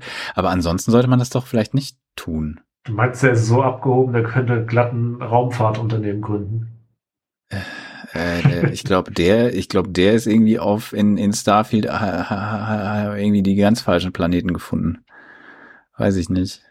Also, Naja, gut, das ist vielleicht so die Kategorie versuchen kann man es ja mal. Vielleicht ist ja irgendein Richter so doof und gibt Vielleicht. immer noch recht. Dann kriegt er die Warum? 22 also, Milliarden erstattet. Äh, ja, genau. Vor rund einem Monat ging das Unternehmen rechtlich gegen das Center for Countering Digital Hate vor. Die internationale Nichtregierungsorganisation kämpft gegen die Verbreitung von Hass, Rassismus und Homofeindlichkeit im Internet. Ähm, also laut Tagesspiegel, ja, ich habe mir das jetzt nicht, ähm, ich habe das jetzt nicht nochmal gegengecheckt, aber mh, hm, irgendwie hatte er das nicht wegen, was war das noch gleich? Ähm, dieses dieser Grundsatz, den er da verteidigen wollte, weshalb er das übernommen hat. Ähm, freie Rede für sich, glaube ich, war das, ne? Ah, ja, ja. Freie Sichtbarkeit für seine Tweets oder irgendwie sowas. Also so grundsätzlich, grund, grundgesetzlich beziehungsweise in den USA verfassungsrechtlich garantierte Freiheit. Äh, genau, wenn du viel Geld zahlst, dann liest jeder deine Tweets. Das war's, glaube ich. Das war, glaube ich, der irgendwie Amendment der Verfassung aus den äh, 1800, ähm, 1870ern. Ähm, ne? War schon das, klar ihrer Zeit voraus. Das wird äh, hier ganz klar delivered. Und in so eine Richtung äh, gibt es also noch weitere ähm, nette Kleinigkeiten zu vermelden. Ähm, zum Beispiel, dass äh, es ein neues Komfortfeature gibt, dass Webseiten, zum Beispiel Reuters oder die New York Times war, glaube ich, auch betroffen, ähm, die berichten ja manchmal irgendwie blöd. Das will man ja nicht immer lesen. Ne? Also wenn man Elon Musk ist, meine ich jetzt. Sind ja auch so freche Sachen drin. Äh, Frechheit, Frechheit. Zum Beispiel über so Sachen wie, dass äh, Tesla ähm, irgendwie versucht hätte, die öffentliche Meinung zu beeinflussen ähm, in, in Sachen Reichweite von Teslas. Ähm, hat, hat Reuters wohl drüber berichtet. Und das ist ja also sehr blöd, dass das jemand berichtet. Und äh, stell dir mal vor, wie, wie praktisch das wäre, wenn man dafür sorgen würde, indem man sozusagen Nudging macht, indem man zum Beispiel dafür sorgt, dass die Sachen die man nicht mag, fünf Sekunden Ladeverzögerung haben, wenn du das als Link auf Twitter teilst. Äh, stell dir vor, man würde das machen können. Das wäre doch eigentlich ganz smarter Move so. Das ist, äh, also sollte man mal, also kann man mal drüber, also ich meine, wer, warum würde man das nicht, also wer würde das nicht machen? Also, okay, wer würde das machen, ganz klar. ja, also um hier vielleicht äh, etwas klar auf den Punkt zu kommen, also was erlaube Elon? Nachdem das rauskam, äh, ist er dann in, in, in Sachen News Outlets auch wieder ein zu, Stück zurückgerudert, was aber noch der Fall zu sein scheint. Ich habe es jetzt nicht gecheckt, weil so viel bin ich jetzt nicht auf Twitter. Ich habe nur mal durchgescrollt und festgestellt, dass die User Experience sich geändert hat. Ähm, das überzeugt mich aber noch nicht da, da, da, dazu, das wieder mehr zu nutzen, weil die ganzen, also es hat nicht mehr, es hat nicht mehr diesen, es hat nicht mehr diesen, diese Allgemeingültigkeit du kannst nicht mehr sagen, alles findet da statt, sondern da findet was statt und es findet was woanders statt, auf Instagram, auf TikTok, auf, äh, wie heißt diese Threads, was man hier nicht nutzen kann, deswegen ist es nicht relevant, äh, auf, auf Mastodon, in, in Blogs, in Newslettern. Es gibt nicht mehr dieses, da musst du hin. Es ist, das ist meiner Meinung nach verloren gegangen. Es hat nicht mehr diese zentrale du meinst, Rolle. Wir haben Dezentralisierung gewonnen. Ja, gewissermaßen, aber nicht so, wie wir uns das vorgestellt haben. Ach so, es gibt offensichtlich einen Trend zu LinkedIn. Und wenn es einen Trend zu LinkedIn gibt in solchen Sachen, dann ist vielleicht obvious, also nichts gegen LinkedIn, das hat auch seine guten Seiten. Auch wenn auch da ein gewisser, ah, da sind ein paar rechtslastige Sachen auch unterwegs und das hatten wir ja neulich kritisiert, äh, dass man da zum Teil dafür geblockt wird, dass man die, ähm, beziehungsweise nein, dass da Sachen geblockt werden, wo man das kritisiert im Gegensatz zu den eigentlichen Problemen. Äh, anderes Thema. Äh, wenn LinkedIn die, die Alternative ist, dann ist irgendwas ganz, ganz komisch. Ähm, ja, also was noch gedrosselt sein soll, ich habe es nicht selber gecheckt, zumindest laut diesem Business Insider Artikel, ist der Zugriff auf andere Social Networks, also zum Beispiel Links zu Instagram, Links zu ähm, Mastodon, falls man die überhaupt posten kann, wieder weiß ich gar nicht, ähm, zu, was war noch alles betroffen? Ähm, ja, halt anderen Wettbewerbern. Facebook, Instagram, Blue Sky, Substack so verhält sich jemand finde, in. Äh, um das zu machen, ist ja, hängt da ja unter anderem so ein URL-Shortener dazwischen. Das heißt, Den wenn ihr einen, äh, äh, einen, einen Link postet, dann wird er zwar da äh, in diesem Expost richtig dargestellt, aber wenn ihr das mal anklickt oder äh, rechtsklick Copy Link Location und dann euch mal anguckt, was da tatsächlich, worauf da verlinkt wird, ist es dieses t.co. Mhm. Das, das haben die nicht mal gerebrandet. Das ist immer noch dieses dieser Twitter, also dieses T kommt doch von Twitter. Ja, safe, das war ja auch schon immer so. Ja, das heißt, es ist noch der gute alte Twitter-Link-Shortener oder URL-Shortener, der eben da, dafür sorgt, dass man diese Requests auch verzögern kann. Deswegen funktioniert das technisch. Ja. klar. Und das, das, das nervt wie Sau, weil wenn ihr das so rauskopiert und das zum Beispiel äh, in irgendeinem Messenger mit euren Freunden teilen wollt, ihr habt ja einen coolen Link gefunden, dann schickt ihr den halt diesen URL-Shortener Rotz über den X auch noch schauen kann, wem ihr diesen Link schickt. Ja, da sollte man natürlich draufgehen und dann den richtigen Link teilen, das ist richtig. Ja. Und im Zweifel die fünf Sekunden abwarten, ne? Da, da gibt es einen, einen uh, One-Liner in Curl für die Nerds. da muss man das nicht mehr im Browser machen. Das heißt, man muss nicht die ganzen Requests abwarten und seine Daten äh, tendenziell da äh, seine Privatsphäre gefährden. Also Zuckerberg hat auf äh, Threads mit einem nachdenklichen Smiley geantwortet, ähm, auf einen Hacker-News-Artikel, der das dargestellt hat.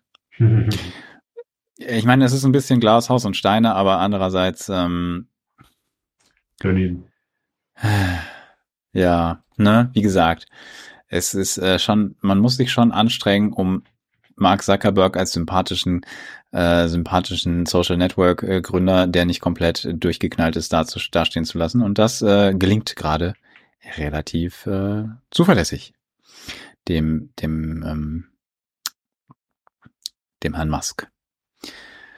Ähm, ja, offensichtlich scheint er auch noch unliebige Leute zum Teil auszusperren, weil die sich mutmaßlich nicht mit ihm treffen wollen, wie zum Beispiel Scott Galloway, äh, der sicherlich auch nicht, weiß ich nicht, ich, äh, ja, weiß ich nicht, hat man vielleicht schon mal gehört. Ähm, auch noch komische Side, Side Story, Side Note. Ja, wie auch immer. Also, ich bin sehr gespannt, wie diese Plattform sich weiterentwickelt. Also die User Experience aus meiner Sicht hat sich gerade etwas verbessert. Oder was heißt verbessert? Ich meine, ich bin ja nicht nur deswegen da, weil ich nur die Sachen lesen will, die mir in den Kram passen. Also das ist ja jetzt nicht, aber diese, diese krasse Engagement-Bait-Sache, die ich in den letzten zehn Monaten dort meinte zu bemerken, das ist halt jetzt komplett raus. Das fand ich eine interessante Bemerk äh, Beobachtung. Wir werden sehen. Bin gespannt. Aber ich glaube, es hat wirklich nicht mehr diesen, das ist der Marktplatz, wo alle hinkommen, Charakter. Aber vielleicht könnt ihr uns auch demnächst auf LinkedIn folgen. Ich weiß gar nicht. Ich glaube, wir haben da keinen, ähm, keinen, keine Seite für den Podcast. Könnte man mal überlegen. Oh, das ist ja lustig. Ich habe gerade per Zufall festgestellt, Discord macht's andersrum. Das äh, nimmt die Short URLs und äh, holt ihr dann die richtige raus. Praktisch. Das heißt, Discord so? ist ein Link in Short. Nee, ist es nicht. Also, es macht eine korrekte Vorschau noch. Nevermind. Hm. Ah, ich, ich glaube, wir nehmen mal diesen Curl-Befehl so in die, in die äh, Show Notes so als, als Bonus für die Nerds. Ja, Können wir gerne machen. Ja. Haben wir noch große Themen oder eher noch einige kleine? Also die hm. Frage ist. Ich glaube eigentlich nur noch kleine. Lass mal den Rest einfach klein reden. Dann machen wir die. Dann machen wir die ähm, die Rubriken und dann können wir uns ja noch beliebig austoben. Äh, lass uns, wir machen am besten abwechselnd, da du diesmal den Podcast präsentierst. Äh, ich glaube das erste Mal in dieser ja, in, in, ich, das, das mache ich jetzt mal direkt. Das, ich bin schon ganz aufgeregt. Ich präsentiere einen Podcast. Äh, ja. Und zwar, wie es so meine Art ist, ohne ihn vorher gehört zu haben. Aber man hat mir ganz viel darüber erzählt. Das ist so quasi auch noch eine Community-Empfehlung. Und Fefe hat darüber geschrieben. Äh, ich, verspreche hoch und heilig mal reinzuhören. Das ist nämlich vom, vom MDR und der hat den geilen Titel We Are Fucked. Es geht um eine Cyberkatastrophe. Wir sagen Deutschlands erste Cyberkatastrophe, aber Deutschland ist eigentlich eine Cyberkatastrophe. Von daher kann man das mit diesem äh, Framing jetzt mal ein bisschen in Relation sehen. Äh, you had me at Cyberkatastrophe, ja. äh, ich glaube, es sind äh, sechs Episoden, jeweils eine knappe Stunde lang und es geht um ein wundervolles IT-Versagen. Es wird äh, schön ausführlich äh, aus der Perspektive der Verursacher, nämlich der ähm, Netzwerkadmins und so äh, berichtet und dann hinterher zu sagen, äh, so und jetzt schauen wir uns mal an, was die Damen und Herren falsch gemacht haben. So zumindest hat man mir das beschrieben. Äh, Hört es euch mal an, macht euch ein eigenes Bild. Bitte? Hattest du erwähnt, dass es den Cyberangriff auf Anhalt-Bitterfeld betrifft? Ja, natürlich nicht. Okay. Ist das, ist das, das relevant, worum es geht? Äh, nein. Entschuldigung. Ich, äh, will ja. noch, also in, Inhalte. Ja, ich mache das zum ersten Mal hier im Podcast zu präsentieren. Natürlich mache ich das falsch. Alles ähm, gut, du genau, hast es auch nicht so mit Podcast, das ist in Ordnung. Ja, dieses, dieses Podcasten, das ist für mich noch so, das ist für mich alles Neuland, deswegen. äh, Ah, vielleicht auch äh, den, den Kommentar von, äh, von Fefe dazu. Das war nämlich für mich der Grund, warum ich es mir nicht angehört habe, weil ich dachte, okay, wenn der schon so darüber schreibt, dass es uninteressant ist, dann kann das ja nicht stimmen sein. Ich glaube, der hat den mindestens äh, so viel angehört wie ich. Der, der, ich glaube, der hat einfach noch reingehört, gesagt, okay, das ist was, was mir nicht gefällt. Ich verreiße das jetzt in einen Blogartikel und mache den wieder aus. Äh, danke, Fefe. Im Zweifel Medienkompetenzübung wissen wir ja. Äh, ja, ja, richtig, richtig, so war das. Ähm, da, es gibt irgendein CCC-Wiki oder irgendein Erfa, äh, das ist, wo, wo es dann hieß, äh, ja, es herrscht ja ein, ein harscher Nordwind, genannt der Fefe. Ja, dann muss ich nochmal rausfinden irgendwann. Ich aber. Naja, ähm, nicht umsonst umstritten der Mann, trotzdem hat er mich da irgendwie auf die Fährte gesetzt, darüber zu reden. Also, äh, ja, war jetzt auch, sollte jetzt nicht zu hart Fefe gehen. Anyhow, We Are Fucked, den finde ich gut. So, dann hast eine, du einen Webklassiker für uns. Eine öffentlich-rechtliche Produktion wollte ich gerade noch dazu sagen vom MDR, aber das ist ja völlig okay. Ja. Äh, ich habe einen Webklassiker. Ich, ähm, ja, wie soll ich sagen? Nachdem wir ähm, Deutschland nicht so sehr in die Digitalisierungssuppe spucken wollen, gibt es eine andere Suppe. ja, ja, eine andere ja, Suppe, die es leider nicht mehr gibt. Und zwar Soup.io. Soup.io ist für mich ein, also das ist vielleicht ein bisschen doof, einen Webklassiker zu nennen, den man sich nicht mehr so richtig anschauen kann. Aber ich hoffe, dass es archiviert. Gibt es das alles noch? Also, egal. Im Zweifel müsst ihr euch den Wikipedia-Artikel äh, geben. Ähm, denn die Seite gibt's nicht mehr. Soup.io war ein österreichisches Startup im Prinzip. Und zwar aus äh, einer Zeit, wo österreichische Startups äh, noch nicht den Weltrang hatten, den sie heute haben. Ähm, April 2007 gelauncht und ähm, hätte laut Medienberichten sowas wie ein europäisches Tumblr werden können. Ne? Tumblr Microblogging Service, so ein bisschen so, also anders als Twitter, aber auch so ein bisschen so.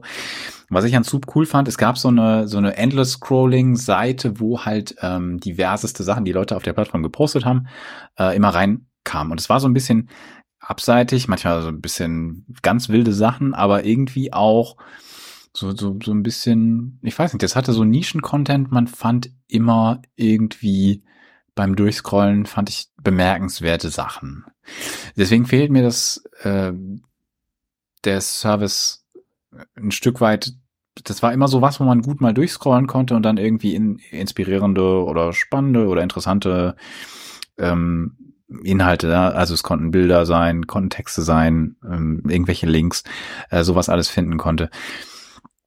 Mm, es,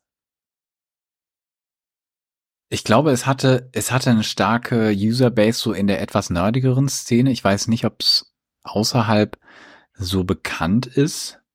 Ähm, vielleicht auch noch relevant, die waren sehr früh dran mit der .io-Domain, die ist ja inzwischen, ist ja, keine Ahnung, äh, völlig normal, aber die waren recht früh so ein bisschen ähm, Pioniere in der, in, in der äh, TLD, Top-Level-Domain. Ähm, ist ja inzwischen bei, bei Startups und sowas überhaupt kein, äh, niemand wundert sich. Hm. Ähm, war damals die größte. Auch tatsächlich nochmal nachschlagen, ob das korrekt ist. Das kann doch nicht die Adresse sein, aber ja, tatsächlich so. Soup.io, das ist das? Ja. Ja, doch. Das muss irgendwie soup.io.de oder soup.io.at gewesen sein. Nee, soup.io war es. Ja. Aber die, die gibt es jetzt noch, äh, die Adresse, aber da kommt man irgendwie auf so eine generische Newsseite. Ja, forwarded zu, also, ja. Gehören, gehören die irgendwie dazu? Haben die das übernommen? Ich weiß gar nicht. Ich glaube, die wurde, es wurde, also wurde mehrfach verkauft, aber ich glaube, es wurde dann eingestellt. Ich, wir, wir recherchieren mal, ob es irgendwo eine archivierte Fassung oder sowas gibt, so Archive-mäßig. Ähm, ja, es hätte, es hätte eine Erfolgsstory werden können. Also ich sag mal jetzt kommerziell betrachtet.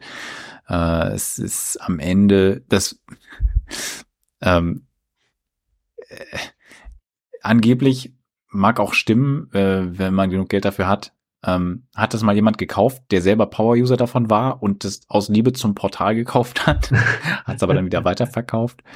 Äh, 2017 war das.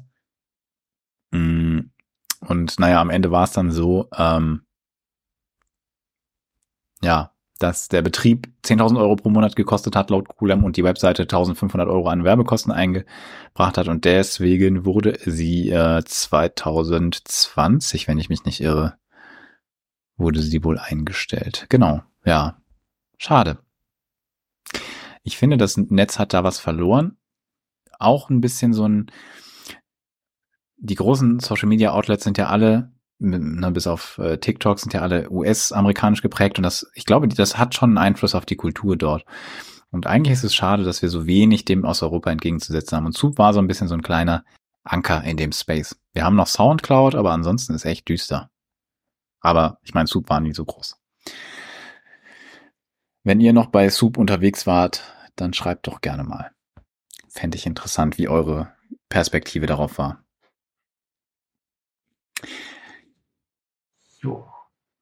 Dann äh, hätten wir natürlich noch den Account der Folge. Das ist einer, über den ich immer wieder mal stolpere, weil er einfach verdammt cool ist. Und zwar ein YouTube-Account, der macht so eine, na, im Grunde genommen Tierdokus, aber mhm. mit so einem Twist, dass er das sehr, sehr, sehr lustig beschreibt und eine absolut markante Stimme hat, die, äh, die, die, die muss einem einfach sympathisch sein. Also der Kanal und äh, beziehungsweise der, der Typ, der das macht. Ich glaube, ich hoffe, ich spreche es richtig aus. The Frank, also Z-E Frank. Und ja, also mein Lieblingsvideo ist das über die Eulen. Und wenn ihr euch äh, das anschaut, ich glaube, das ist auch, wird auch immer direkt empfohlen auf seiner Channel-Seite, ist schon et etwas sehr alt. Äh, wenn ihr euch das anschaut, das mit den Eulen, dann werdet ihr auch verstehen, warum ich das mag. Es ist großartig. Aber die anderen sind auch gut. Mantis Shrimp zum Beispiel auch fantastisch. Ja. The Frank. The Frank. The Frank. The Frank. Vielleicht sagt er das selber mal? Ich weiß nicht. Müssen wir mal Aber, feststellen. Ja, weiß ich nicht. Aber er spricht Eule wundervoll. Miau. Gut. Ups. Ah, ja, ja. Kommen wir, kommen wir zu den Kurzmeldungen. Ähm, mm, vielleicht kleine Sache, das ist so ein bisschen, nachdem ich jetzt meine User Experience von Twitter geschildert habe. Ich habe aus der Community dankenswerterweise einen Invite-Code für Blue Sky bekommen. Blue Sky, wer es nicht weiß, das sehr von Twitter inspirierte Social Network, das Jack Dorsey, der Gründer von Twitter, nach Twitter jetzt gegründet hat. Ist das ähm, wirklich so, dass das aussieht wie Twitter auch? Also wie, wie weit geht das? Ja. Wie sehr merkt man das, dass das aus seiner Feder stammt? Also meiner Meinung nach 80 Prozent. Nicht mehr wie Twitter vielleicht heute aussieht, aber ich sag mal, wie Twitter vielleicht vor fünf Jahren aussah oder so. Hm. Also ich würde sagen, das erkennst du sehr deutlich, wenn du das aufrufst. Das hat schon große Parallelen. Blau ist es auch. Ja, und, und also. Wie, wie, ist das so? Also man, man kriegt jetzt Invites? Genau, also du kannst nur über Invite-Codes joinen. Also das heißt, du kannst dich nicht einfach anmelden. Man kann sich da registrieren für so eine Warteliste. Ich weiß nicht, was mhm. Wie vielversprechend das ist, das habe ich nicht probiert. Ähm, aber wie gesagt, aus Community hat mir äh, dankenswerterweise jemanden Zugang angeboten. Deswegen werden wir da ein bisschen über die Experience auch berichten, weil ich das natürlich auch als Herausforderer parallel zu äh, Mastodon interessant finde. Insbesondere ist es auch so ein Federated-Ansatz, allerdings nicht mit derselben Technologie. Das ist also schade. Man kann die zwar technisch natürlich irgendwie zusammen verheiraten irgendwie, aber es ist nicht by Default möglich. Ähm, ActivityPub ist ja geteilt von, geteilt supported von Mastodon, wird äh, äh, Threads wird's unterstützen, zumindest laut Ankündigung. Ähm, WordPress, was auch immer die genau damit tun, unterstützt es schon. Hm, ja, ich könnte mir vorstellen, dass da einen eigenen, also eine Extrawurst zu braten jetzt vielleicht nicht der smarteste Ansatz war, aber das kann man vielleicht nochmal ändern. Äh, oder halt so ein Compatibility Layer einbauen. Aber im Prinzip mh, hm, spannend. Ich kann noch nicht sehr viel erzählen, weil von den Leuten, die ich, äh, mit denen ich auf Twitter irgendwie zu tun habe, scheinen noch nicht super viele dort zu sein oder ich habe sie noch nicht gefunden. Äh, aber ich werde das so die nächsten, ich werde das immer mal, glaube ich, äh, einbringen, was so meine, mein Eindruck davon ist. Aber ich finde es schon sehr Twitter-ähnlich, würde ich sagen. Hm. Ich habe noch nichts gepostet, muss ich, muss ich zugeben. Aber ich, ich, ich halte euch auf dem Laufenden. wenn ich Invite-Codes habe, kann ich die vielleicht auch im Discord mal sharen oder sowas. Aber ich weiß nicht, wie viele. Ich glaube, man kriegt automatisch so und so viele pro Zeiteinheit. Ich weiß aber nicht, wie viel das ist. Wenn jemand Interesse hat, könnt ihr euch ja mal, äh, könnt ihr euch ja mal im Discord ähm, melden oder per Mail an info at scheiß-inter.net. Also, komm auf die Plattform ist das neue Comedy-Gruppe. Genau. Äh, vielleicht sollen wir unsere eigene Kryptowährung starten. Hm. Das wäre doch genau die richtige Zeit jetzt.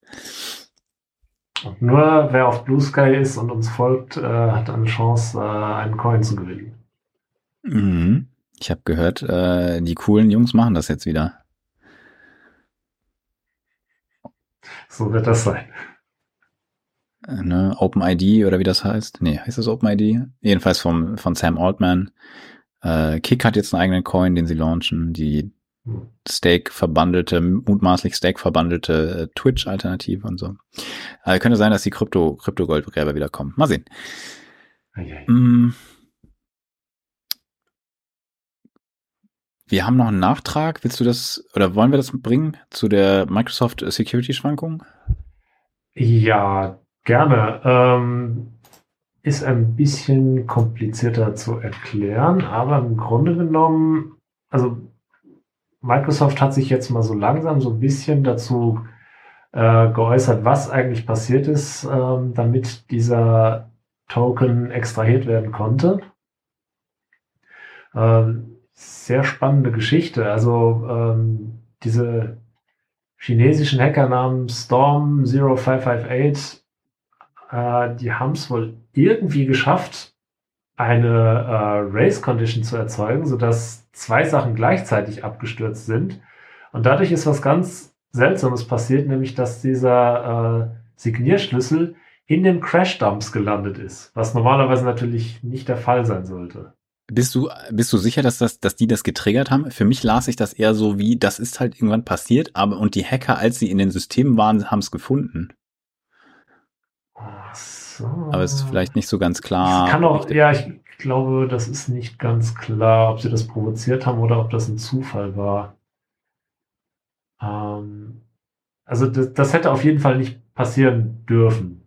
Und ja, äh, das, das wusste klar. Microsoft auch und deswegen haben, also dass das sowas nicht passieren soll. Deswegen hatten die eigentlich auch ein System da drin, das die Logs durchforstet und nach diesen ähm, Keys dann sucht, um die dann aus den Logs wieder auszulöschen. Und das hat dummerweise nicht geklappt. Das haben sie wohl mittlerweile gefixt. Aber dann waren irgendwie diese Signaturkeys in den Crash-Dumps drin. Und ja, dann haben Storm dann irgendwie einen Account, äh, einen Developer-Account von einem Microsoft-Mitarbeiter kompromittiert und mit Hilfe dieses Accounts dann diesen Crash-Dump äh, abgreifen können.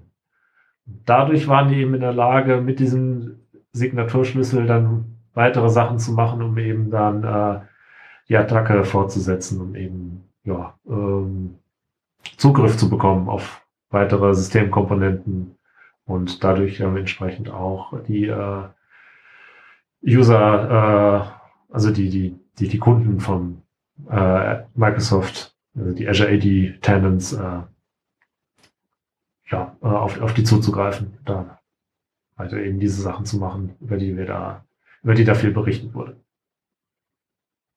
Also sehr, sehr interessanter Fall eben, äh, dass sowas dann passiert ist. Ist also Microsoft hatte Pech, dann kam auch noch Unglück dazu und sie haben was falsch gemacht.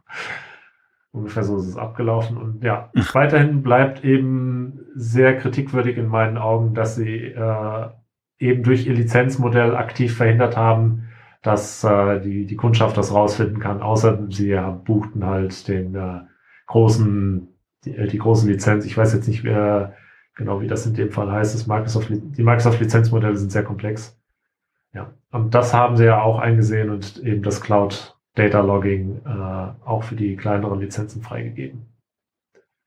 Hilft jetzt rückblickend nicht, aber es, man hat jetzt zumindest Hoffnung, dass sie was gelernt haben für die Zukunft und eben ihr System absichern, weil ja, wenn so eine Microsoft Cloud Plattform äh, kompromittiert wird, das ist im Normalfall sehr, sehr, sehr, sehr bitter für die Nutzer. Das kann einen die Firma kosten. Wenn ich äh, das richtig verstehe, haben sie das aber jetzt nicht aus eigenem Antrieb, sondern auf Druck einer US-Behörde äh, jetzt eingeführt, meine ich. Jo. Aber Also naja, klar, sie sind nicht die, äh, die, die noblen Ritter an der Stelle, aber immerhin haben sie es gemacht. Ich sehe das jetzt nicht so negativ. Manchmal braucht man halt ein bisschen äh, Motivation von außen, um an sich zu arbeiten. Ja, Kostet ja alles Zeit und Geld. Wer hat da schon Bock drauf? Aber offensichtlich, angeblich, haben sie das jetzt gemacht. Und es ist, ist jetzt alles gut. Werden bestimmt nie wieder gehackt werden. Nein, aber zumindest den Part, äh, da haben sie jetzt wohl ihre Lektion gelernt, hoffe ich. Ja, sehr blöd, Ja. dass da so viel Druck nötig war und äh, dass da lange Funkstille herrschte und so eine Unklarheit, so, äh, ja, wen betrifft das denn jetzt alles und äh, sind jetzt andere Kunden auch gefährdet? Das finde ich weiterhin echt nicht gut. ja, also ich, es wundert mich, was die sich alles erlauben können. Das ist, als würdest du, weiß ich nicht, so eine Sparkassenfiliale und dann hast du die Schließfächer länger offen stehen, äh, merkst das irgendwann und dann äh, sagst du niemandem, ob da was weggekommen ist äh, oder jemand irgendwas, weiß ich, dagelassen hat. Äh, und, und, und, und alle müssen nachfragen und dann fängt eine Regierungsbehörde an, dich zu zwingen, dass du zumindest äh, die, die, die Sicherheitskameras äh, auswerten lässt von allen oder so. Also es ist, weiß Ja. ich nicht. Ich bin da kein, bin da überhaupt nicht happy mit dem Krisenmanagement. Ja, und das zeigt andererseits auch, wie stark die Marktdominanz und der Vendor-Login von Microsoft ist. Zu dem Thema habe ich direkt eine Überleitung. Ähm, und zwar in Richtung Digital Markets Act, aber wusstest du, da, da hätte ich noch so eine kleine Zwischenabbiegung. Ähm, wusstest du, dass es eine ganze Reihe von Sachen gibt, die sich laut Protokoll, also wo du Weblinks aus dem System nicht mit HTTP oder HTTPS öffnest, sondern mit irgendwie Microsoft Edge Doppelpunkt Doppelslash, damit du den Edge-Browser verwendest und nicht den Standard-Browser. Microsoft hat sich da offensichtlich Mühe gegeben, die Leute in Edge zu kriegen. Ähm, fand ich eine interessante Erkenntnis. Insbesondere gab es dagegen auch einen, ein Tool, was man installieren konnte. Edge Deflector. Das heißt, die haben im Grunde genommen stinknormal äh, einen Webserver dann gehabt, mit der HTTPS spricht und aber den, Nein, den, den, Das, das, Protokollpart so verändert, dass es aussieht, als würde es nur im Edge funktionieren? Oder ist es tatsächlich ein eigenes Protokoll, das tatsächlich auch nur im Edge geht? Nein, es, also du kannst ja solche URL-Schemata äh, definieren und dann das System macht damit irgendwas, öffnet Sachen Ja. in Programmen oder sowas. Und offensichtlich haben sie halt dafür gesorgt, dass äh, Weblinks aus ihren eigenen Anwendungen, zum Beispiel Cortana, glaube ich, und noch einige andere, also sozusagen immer, wenn das System irgendwelche Weblinks angezeigt hat, dann haben sie dafür gesorgt, dass das keine Weblinks waren, die im Standardbrowser geöffnet wurden, sondern Microsoft Edge Links, die im Edge Browser geöffnet wurden. An manchen Stellen mag das- das, das- vielleicht Das eigentliche Protokoll ist dann ja weiterhin äh, ein HTTP, beziehungsweise wahrscheinlich Ja. HTTPS.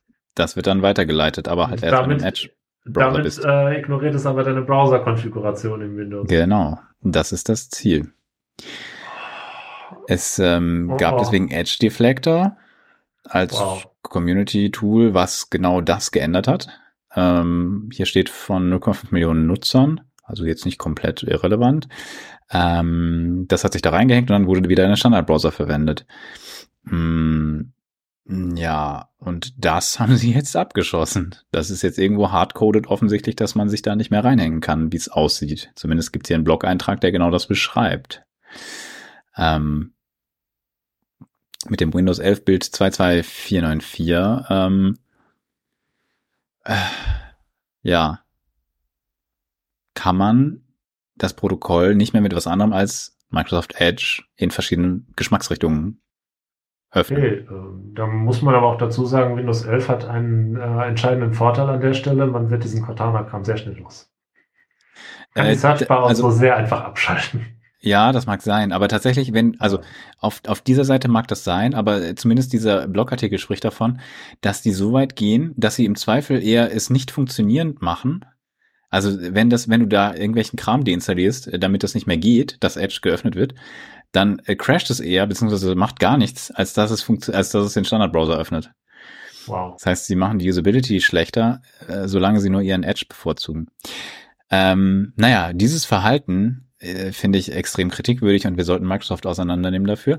Aber zumindest in der EU wird's abgestellt.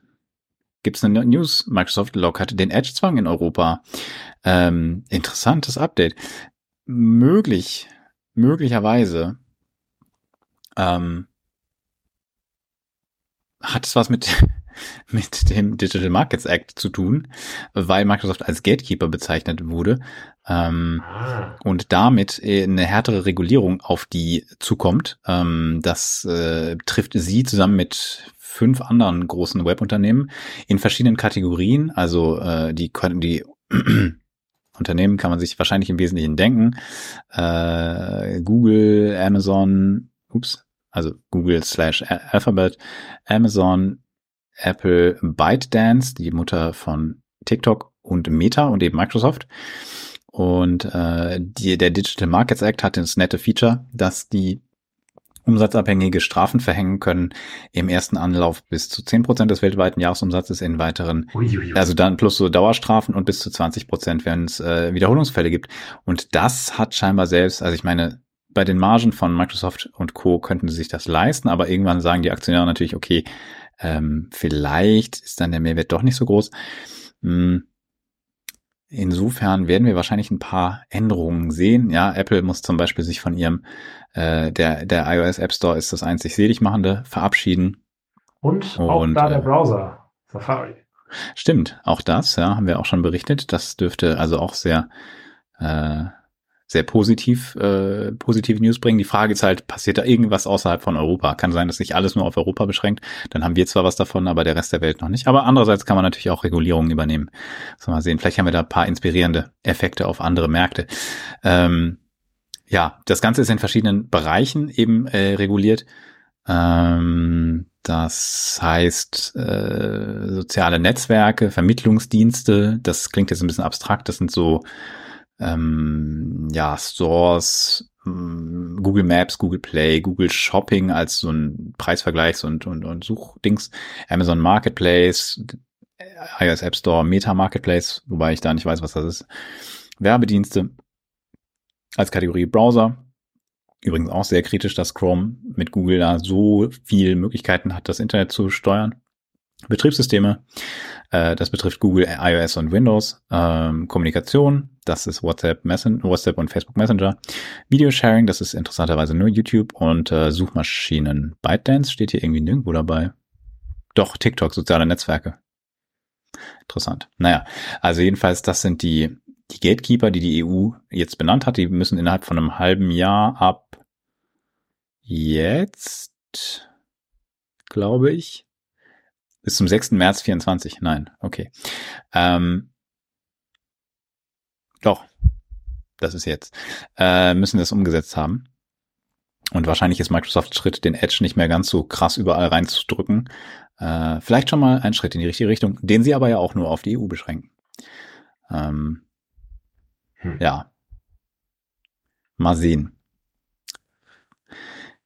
Meiner Meinung nach sollte man da die eine oder andere Sache vielleicht auch mal rückwirkend äh, anwenden, aber okay. äh, beziehungsweise das Kartellrecht ein bisschen schärfen an manchen, an manchen, an manchen Punkten. Mm. Um mal wieder ein bisschen in den Entertainment-Bereich äh, rüber zu schwenken, vor lauter äh, ernsten politischen Meldungen.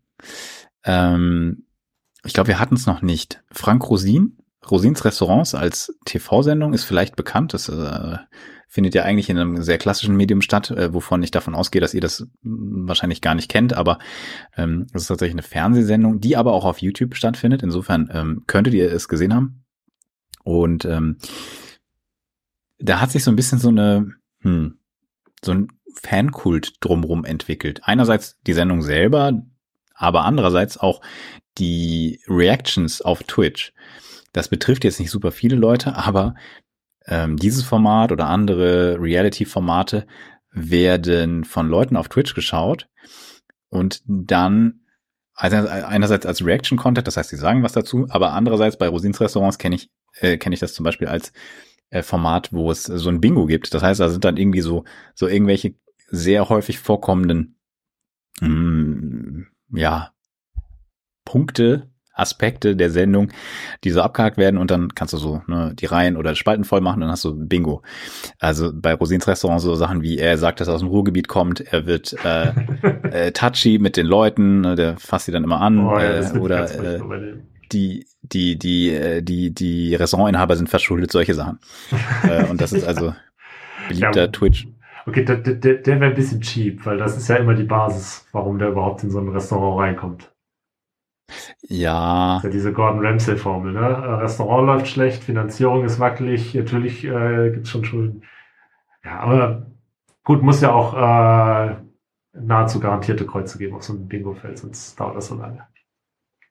Passt schon. ich denke auch, man muss ja jetzt nicht äh, nicht äh, päpstlicher sein als der der Dings. Es wird was mit Weißwein abgelöscht.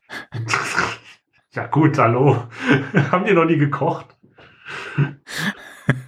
Echt mal. Das ist aber trotzdem, das ist aber auch schon so ein Meme aus der aus der Rosins Restaurant, weil ich glaube, bei ihm wird alles mit mit Weißwein abgelöscht. Das ist schon ein bisschen so ein Meme aus der Rosins Restaurant Fan Community. Ähm, ah, okay. Frank erwähnt, er komme aus dem Ruhrgebiet. Äh, es soll eine Speisekarte erstellt werden. Okay, das ist jetzt weniger interessant. Die Wände werden grau gestrichen. Was? ah.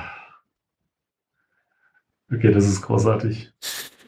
Ach ja, sehr schön. Ähm, Flo oder Willi kommen, also die, ähm, wer die Sendung nicht kennt, die machen die, die, die machen das mit dem Restaurants grün, die Wände grau streichen, also die Restaurants aufhübschen. Ähm, ja, so, so, so Sachen. Also ich finde das eine interessante po, ähm, popkulturelle Beobachtung einerseits. Ja. Dann äh, andererseits hat sich daraus eine ein, ein, ein, hm, eine Rückkopplung ergeben.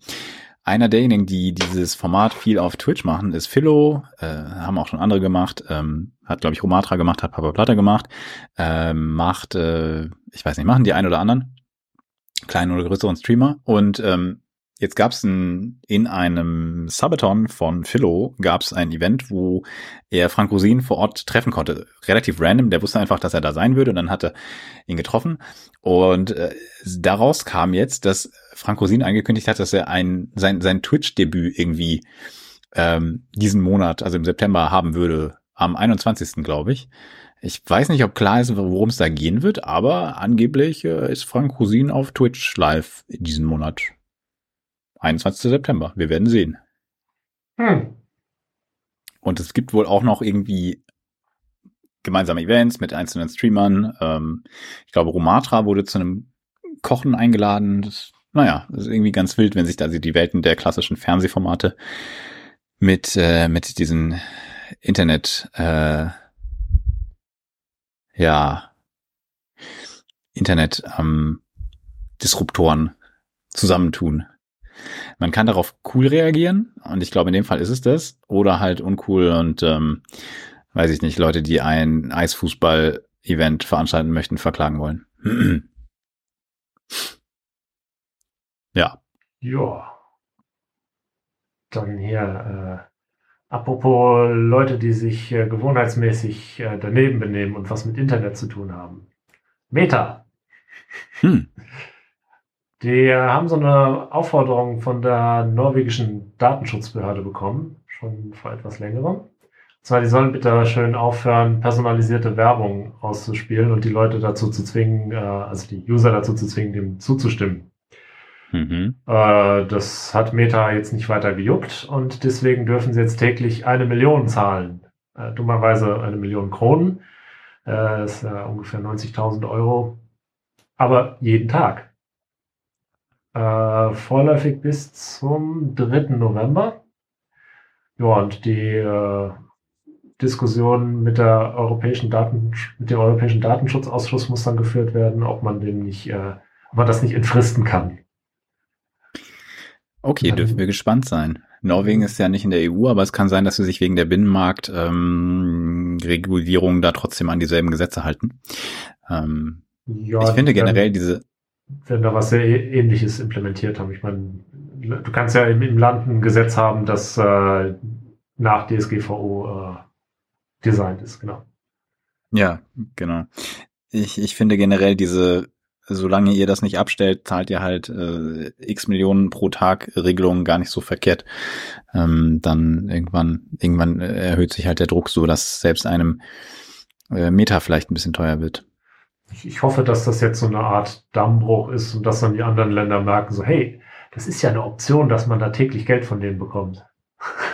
Äh, äh, ich meine, dass man, dass man die dazu zwingt, äh, sich äh, nutzerfreundlich und äh, bürgerfreundlich zu benehmen, natürlich. Es gibt aber immer noch den irischen Datenschutzbeauftragten. Ja. Ich weiß nicht, ob gegen den ein Kraut gewachsen ist. Ja, gewissermaßen schon. Ich weiß nicht, ob gegen den auch ein, ein äh, das wird eingestellt. Ähm, hast du gelesen? Ähm, die, Sie haben es verstanden.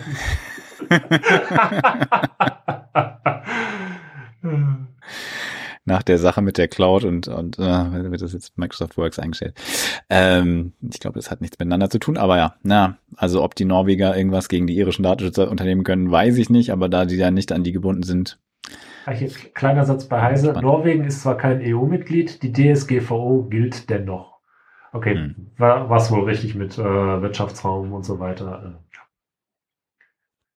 Ja, das naja. macht es natürlich erheblich einfacher für andere Länder zu sagen, hey, DSGVO in Norwegen heißt 90.000 Euro am Tag. Wir haben auch DSGVO. Mama, können wir DSGVO haben? Wir haben DSGVO zu Hause. Ja. DSGVO zu Hause ist dann irgendwie, weiß ich nicht, so alle paar Tage mal irgendwie äh, Rechnung über 6,50 Mark schicken äh, und, und, und gucken, ob Meter bezahlt oder wie.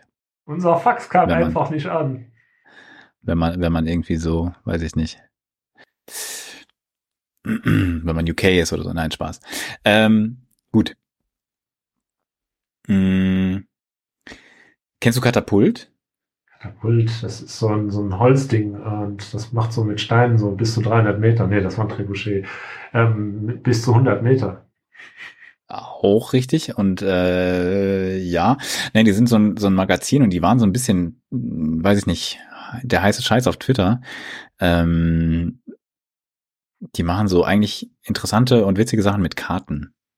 Fand ich eigentlich immer ganz cool. Jetzt nicht so cool, dass ich es abonniert hätte. Das ist wahrscheinlich auch Teil des Problems. Die sagen, sie sind insolvent. Ich glaube, sie sind nicht wirklich insolvent, beziehungsweise sie sind äh, fachlich gesehen wahrscheinlich Insolvenz bedroht oder sowas. Äh, nagelt mich nicht fest. Ich bin bei der Begrifflichkeit nicht ganz klar. Ähm, die haben sich wohl ein bisschen verspekuliert, die machen das sehr transparent und das finde ich, also ne, ihr könnt davon halten, was ihr wollt. Ich finde das interessant, was sie machen. Ähm, die machen ganz coolen Content und die sind aber extrem transparent mit allem. Also alleine aus so einer, ja, okay, wie ist denn das eigentlich so als kleines Medium äh, in, in diesem Internet und auch im, im Analog-Bereich äh, unterwegs zu sein? kann das interessant sein, äh, sein, sich das mal anzuschauen. Und vielleicht ist es ja auch für euch, für den einen oder anderen wert, ähm, die zu unterstützen, dass es das die als Medium und als, als Stimme, ähm, die ich schon wertschätze, äh, auch, auch, auch weiterhin vielleicht gibt.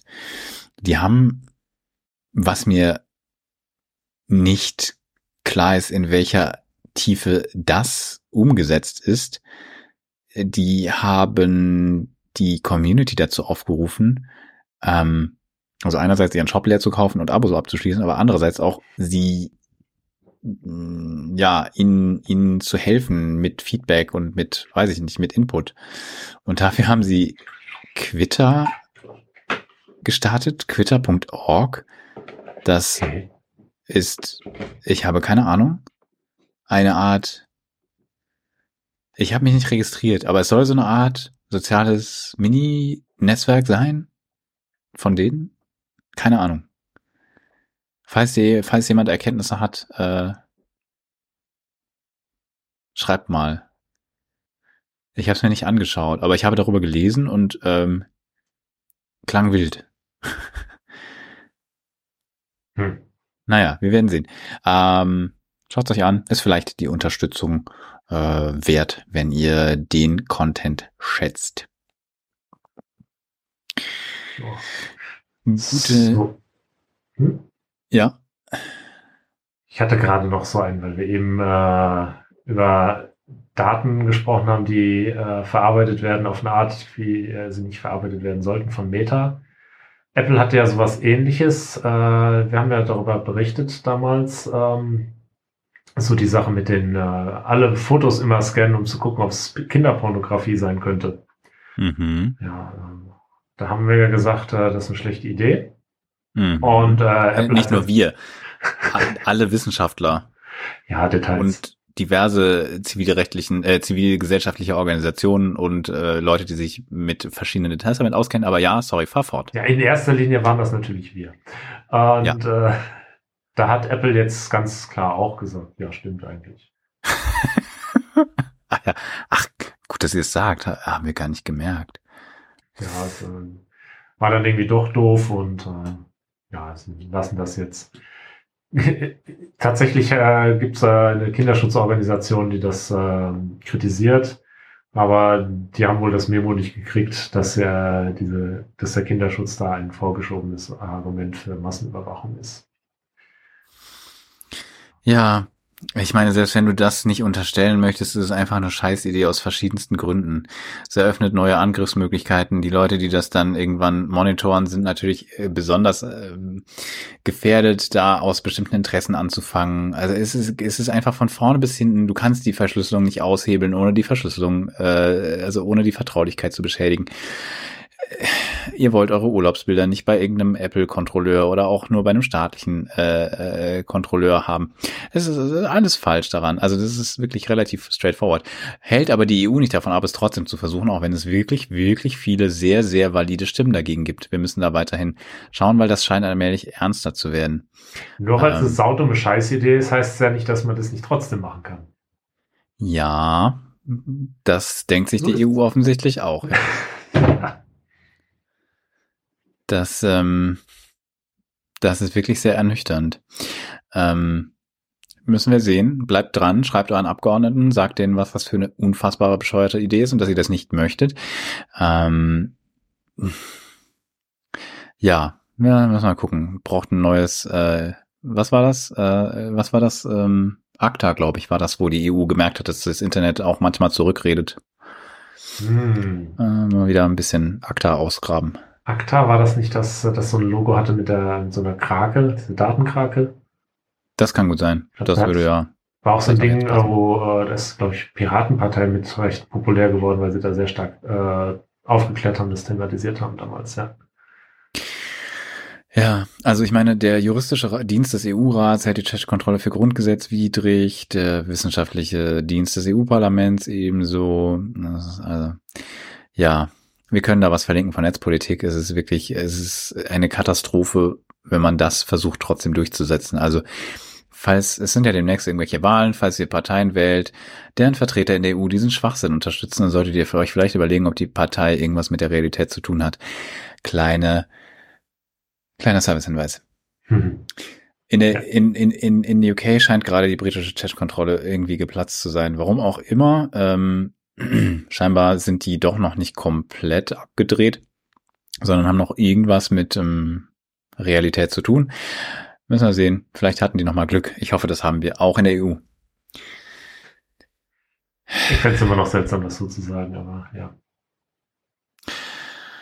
Ja, Oh Gott, oh Gott. Wir verlinken da zwei, drei Sachen. Wirtschaft natürlich ist, ist also ne, du, es gibt, es gibt eigentlich niemanden, der Plan vom Internet hat, der nicht gegen Chat, gegen diese Chatkontrolle ist. Also ich wüsste jedenfalls keinen. Äh, also ja, es ist, es ist erschreckend.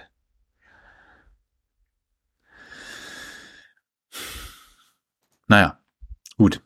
Bitter. Gute, gute News sind, äh, die Vorratsdatenspeicherung ist in Deutschland hoffentlich wirklich endgültig gestorben. Das Bundesverwaltungsgericht hat äh, gestern, heute, heute, gestern, ähm, die äh, Rechtswidrigkeit mal wieder festgestellt. Ähm, ja, naja.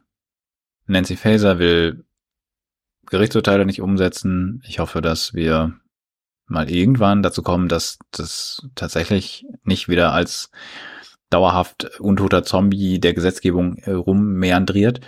Hm. Und vielleicht müssen wir uns, wie gesagt, wünschen, dass Nancy Faeser in Hessen Ministerpräsidentin wird, dann hat die nicht mehr so viel Zeit für, für Quatsch.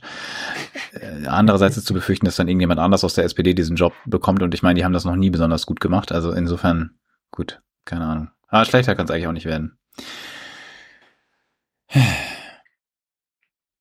Naja, die Netzpolitik.org, der Artikel sagt, damit steht endgültig, äh, Quatsch, erneut höchstrichterlich, höchstrichterlich fest, auf Bundesebene Verkehrsdaten anlasslos und massenhaft zu speichern ist und bleibt illegal. Irgendwie, ich weiß nicht, was ähm, müsste man nicht irgendwas unternehmen, dass also dass, dass, dass Politiker haften, wenn sie klar gesetzeswidrige Gesetze beschließen oder also das habe ich mir auch schon überlegt, weil eigentlich wenn ich äh, nochmal und nochmal und nochmal was beantrage, was ja eigentlich von vornherein ganz klar ähm, auch nicht umgesetzt werden kann, eben weil ich was Illegales beantrage, dann müsste ich doch so als Politiker dann zumindest belangt werden wegen Verschwendung von äh, Ressourcen, also Steuergeldern und so. Kostet ja, eben. Geld, also ich meine, Anträge zu, zu, bearbeiten. Eigentlich müsste man ab irgendeinem Punkt müsste man halt wirklich äh, äh, Vorsatz unterstellen und halt und halt irgendwie so eine, weiß ich nicht, ja. so eine äh, äh, PKW-Maut, äh, Vorratsdatenspeicherung und was auch immer äh, äh, Haftung einführen, glaube ich. Das das geht halt irgendwie nicht mehr. Ich weiß auch nicht, das ist ja, als würde ich, weiß ich nicht, bei einer Firma arbeiten, die Pfannen baut und ich baue die immer aus Holz und die verbrennt dann jedes Mal. Wird mir der Chef dann auch irgendwann sagen, so, das geht so nicht. Ja, nur an der Stelle kannst du halt leider nicht gefeuert werden. Ja, too big to fail Oder ist leider so eine Sache. Beziehungsweise, mhm. ja, nicht too big, aber too, too political to fail, was weiß ich. Ja. Es, ach Gott. Naja, wenden wir uns, wenden wir uns von der Politik ab. Es gibt ähm, noch ganz kleine Sachen, die ich nochmal ganz kurz, äh, ganz kurz erwähnen würde. Das YouTube macht sich Sorgen, dass Kurzvideo Langvideo kannibalisiert. Also ein Stück weit tut's das bestimmt jetzt schon. Ne? Machen die auch selber mit Short-Videos. Also das wollten die auch so. Ja, aber das machen die natürlich jetzt nicht aus eigener Antrieb, sondern weil es TikTok und äh, Instagram Reels gibt. Aber sie kriegen da zumindest bisher nicht so viel Werbung ausgespielt. Das heißt, ihre, ihre Werbeerträge sinken deutlich damit. Das ist natürlich der, der Painpoint an der Stelle, den YouTube hat. Äh, werden wir sehen. Also ich meine, ich weiß nicht, ob es TikTok und, und Instagram da besser geht. Ähm, andererseits sind die vielleicht nicht so erfolgsverwöhnt wie YouTube. Also auch wenn ich nicht glaube, dass Langform-Video prinzipiell an Bedeutung verliert, kann es natürlich relativ zu kurz vom Video schon passieren. Also es gibt durchaus Fälle, wo ich gedacht habe, okay, ich guck mal schnell ähm,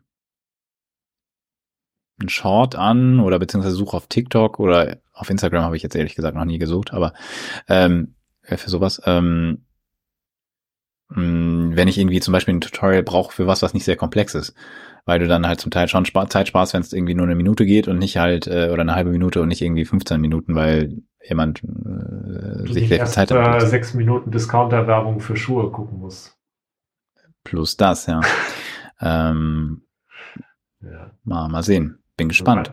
Meine Hoffnung ist ja, dass sie irgendwie mal ihr Premium sinnvoll vermarkten und das nicht so teuer machen wie Netflix. Und dann sollten die nicht mehr auf den Sack gehen damit. Ja. Ja, ich glaube, das ist der, der Preispunkt ist irgendwie ein bisschen zu, zu hoch, ja. Sonst würde ich das vielleicht überlegen, aber momentan. Kann er nicht für Amateurvideos so viel verlangen wie für, äh, andere für Profiproduktionen, wie zum Beispiel Rings of Power. Beziehungsweise an der Stelle ist es ja die Plattform, die das zwar so nach Gutdünken an die Creator ausschüttet, aber es ist dann doch irgendwie noch nicht dasselbe.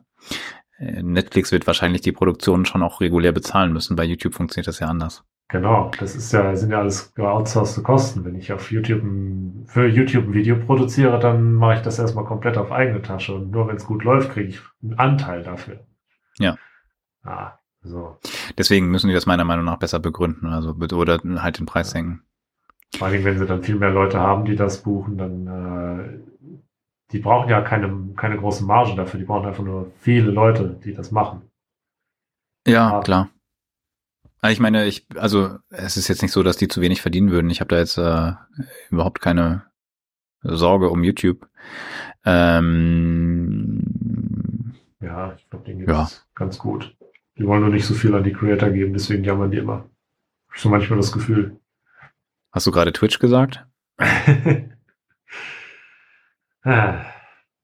Rebellion, Rebellion.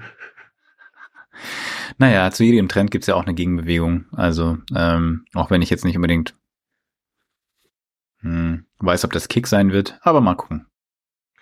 Auch diese ähm, Plattform, die da in den äh, Fediverse zu sich aufbaut. Äh, die ist noch nicht ganz fertig. Wie heißt sie nochmal? Na, sag schon. Ähm, Pixelfett. Kommt auch so langsam. Ist das die? Kenne ich nicht wirklich. Ja. Nee, sorry, Pixelfett war äh, für Photosharing, wie heißt das? PeerTube meine ich natürlich. Ach so, Pixelfett ja. ist auch interessant, aber das ist was anderes. Also PeerTube etabliert sich da so langsam so ein bisschen. Ist noch nicht so relevant, aber vielleicht wird es halt dann dezentral gelöst, so zumindest so, zum Teil. Schon immer eine Option. Ja, ich, ich habe hier noch was über äh, Dinge, die nicht das tun, was sie sollen. Ähm, wo wir da eben bei Politik waren, gehen wir jetzt über zu Passwortmanager. Äh, LastPass ist ja einer von den obskuren Passwortmanagern, die das in der Cloud machen. Da, das, das war mir immer schon suspekt und das ist auch vielen Leuten, die äh, in IT-Security sich etwas professioneller bewegen, auch suspekt. Ist ein komisches Konzept, äh, alle Passwörter in die Cloud zu schieben und den Kunden gegenüber intransparent zu machen. Wie wird's denn, wie wird das denn jetzt äh, gehandhabt? Wie wird das verschlüsselt und so? Sie sagen einfach, es, es wird schon gut gemacht. Wir verschlüsseln gut, wir tun, was wir sollen. Aber what could possibly go wrong, musst du mir erklären. Ja, es gab halt da dieses Datenleck Ende 2022 und da hieß es dann, ja, aber ja, ist ja eigentlich nicht so schlimm, ändert mal eure Passwörter, ist alles gut. Ja, hat sich so mit der Zeit rausgestellt, ähm, da wurden auch die Seeds für Crypto-Wallets rausgetragen, die Leute da drin gespeichert haben. Die dachten, sie sind schlau, sie legen das nicht auf äh, in einer unverschlüsselten Datei auf ihrem Desktop ab, sondern in einem Passwortmanager. Ja, ähm, das ist jetzt, ich, ich weiß nicht, ob man den Wert von Kryptowährungen so gut beziffern kann, aber zumindest dieser Golem-Artikel hier spricht von äh, Kryptowährungen im Wert von über 35 Millionen US-Dollar, die damit äh, weggekommen sind. Ja, hm. sagen wir mal dahingestellt, lassen wir dahingestellt, äh, wie präzise jetzt dieser Wert da äh, in Dollar angegeben ist, aber äh, trotzdem sehr bitter. Ja, Im Grunde genommen alles relativ gut gemacht und dann wird einem trotzdem das äh, Passwort in Anführungszeichen unter dem Arsch rausgetragen. Doof sowas. Auf jeden Fall.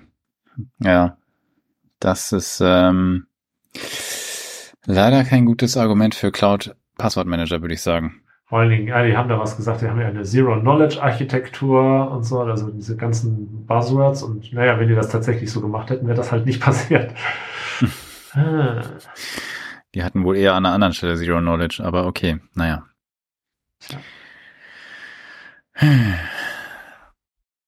Nutzt einfach KeyPass lokal auf Datenträgern mit ordentlichen Backups, verschlüsselten Backups. Das ist ein guter Container guter Verschlüsselung und man kann äh, bei Bedarf die Stärke der Verschlüsselung ein bisschen hochschrauben. Seid ihr fein raus.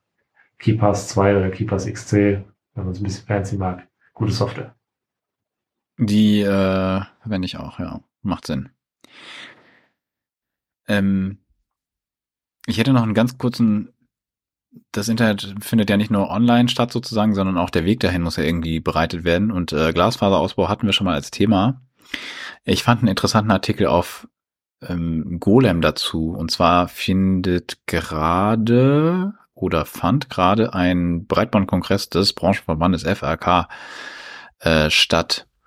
Und ähm, da gibt es eine interessante, interessante Sichtweise auf den Glasfaser, auf das Glasfaseranschlussproblem die ich so noch nicht gehört habe, die aber eigentlich total Sinn ergibt. Und zwar gibt es ja einige ähm, Kommunen, die halt jetzt Glasfaserausbau in Kooperation mit einzelnen Anbietern vorantreiben, häufig, häufig nicht irgendwie mit eigenen äh, Infrastrukturanbietern, sondern halt mit, mit großen Anbietern wie der Telekom. Und die Vermarktung passiert, hatten wir auch schon kritisiert, zum Teil so ein bisschen unseriös auf den ersten Blick. Ähm, und ein paar Leute, ein paar Leuten dürfte auch nicht klar sein, was jetzt der Mehrwert ist. Und hier, äh, das ist natürlich hier natürlich auch so ein bisschen parteiisch, aber das, der Argument mag nicht falsch sein. Ähm, der Titel ist Der Bagger kommt nicht wieder. Sollte Deutschland bis 2030 nicht flächendeckend mit Glasfaser versorgt sein, liegt das auch daran, dass derzeit nicht alle Häuser angeschlossen werden. Diese Löcher wird später niemand stopfen. Die gehen da darauf ein, wenn man in so einem Ausbaugebiet wohnt, man wird ja nicht automatisch angeschlossen, sondern man muss sich ähm, für so einen Tarif entscheiden und dann ist man, glaube ich, auch zwei Jahre festgelegt. Ähm, wenn man das nicht tut, dann wird höchstwahrscheinlich auch nur die Straße ausgebaut und nicht halt das eigene Grundstück und äh, schon gar nicht in, im Haus. Äh, das ist halt häufig ziemlich günstig im Rahmen dieser Ausbaudings, weil das gefördert wird. Ähm, trotzdem sind die Verträge nicht so günstig. Und das hier ist natürlich ein nicht unwesentlicher Punkt. Ich kann mir das sehr gut vorstellen. Man könnte natürlich einerseits davon ausgehen, okay, wenn ich das jetzt nicht mache, dann irgendwann mache ich das halt, kostet es vielleicht 1000 Euro, aber ne, wenn ich Immobilienbesitzer bin, dann ist das vielleicht nichts, was super in, in, ins, ins ähm, Gewicht fällt. Und dann habe ich halt vielleicht noch äh, drei, vier, fünf Jahre Ruhe oder sowas, bis ich das wirklich brauche und muss nicht jetzt äh, die teuren Glasfasergebühren zahlen. Vielleicht habe ich dann auch noch mehr Services oder sowas. Könnte ja sein, dass sich das Leute denken. Ähm, umgekehrt, gerade in, in Mietwohnungen mag das auch nochmal ein Aspekt sein, weil mm, du hast ja nicht unbedingt was davon, wenn du deinem Vermieter diese Leitung besorgst, wenn du es selber nicht brauchst. Ne? Auch das ist ein bedenkenswerter Punkt. Äh, wenn du also aber nicht angeschlossen bist und das, du bist in so einem Ausbaugebiet und du bist einer von nicht so vielen, die nicht angeschlossen sind, dann kann das durchaus sein, dass du nicht einfach nur relativ viel zahlen musst, um das dann nachzuholen, sondern vielleicht auch niemanden bekommst, der es macht, weil die ja alle ausgelastet sind, das überall zu bauen, auszubauen. Also das ist gar nicht so irrelevant. Ähm, möglicherweise sollte man sich das nochmal überlegen, wenn man sich nicht an sowas beteiligt, dass man nicht nur höhere Kosten hat, was sie dann kommunizieren und sagen, ja, okay, das kostet dann irgendwann 1000 Euro, dann kann man sich denken, okay, 1000 Euro zahle ich, aber vielleicht findet es dann einfach nicht statt. Zumindest nicht in den nächsten sechs Jahren oder sowas oder in den nächsten zehn. Äh, fand ich einen interessanten, äh, interessanten gedanklichen Anstoß. Ohne jetzt hier Werbung für, weiß ich nicht, große Telekommunikationsanbieter zu machen. Aber man sollte sich zumindest durch den Kopf gehen lassen. Jetzt bin ich nicht in der Situation, dass ich äh, hier Immobilien habe und mir darüber große Gedanken machen muss, aber vielleicht äh, der ein oder andere Hörer ist ja dann doch in dieser Situation und äh, denkt drüber nach. Ja, sonst müsst ihr selber baggern, ne? Vielleicht lohnt sich auch die Anschaffung eines Baggers. Hm. Maybe. Ich meine, dann hat man einen Bagger.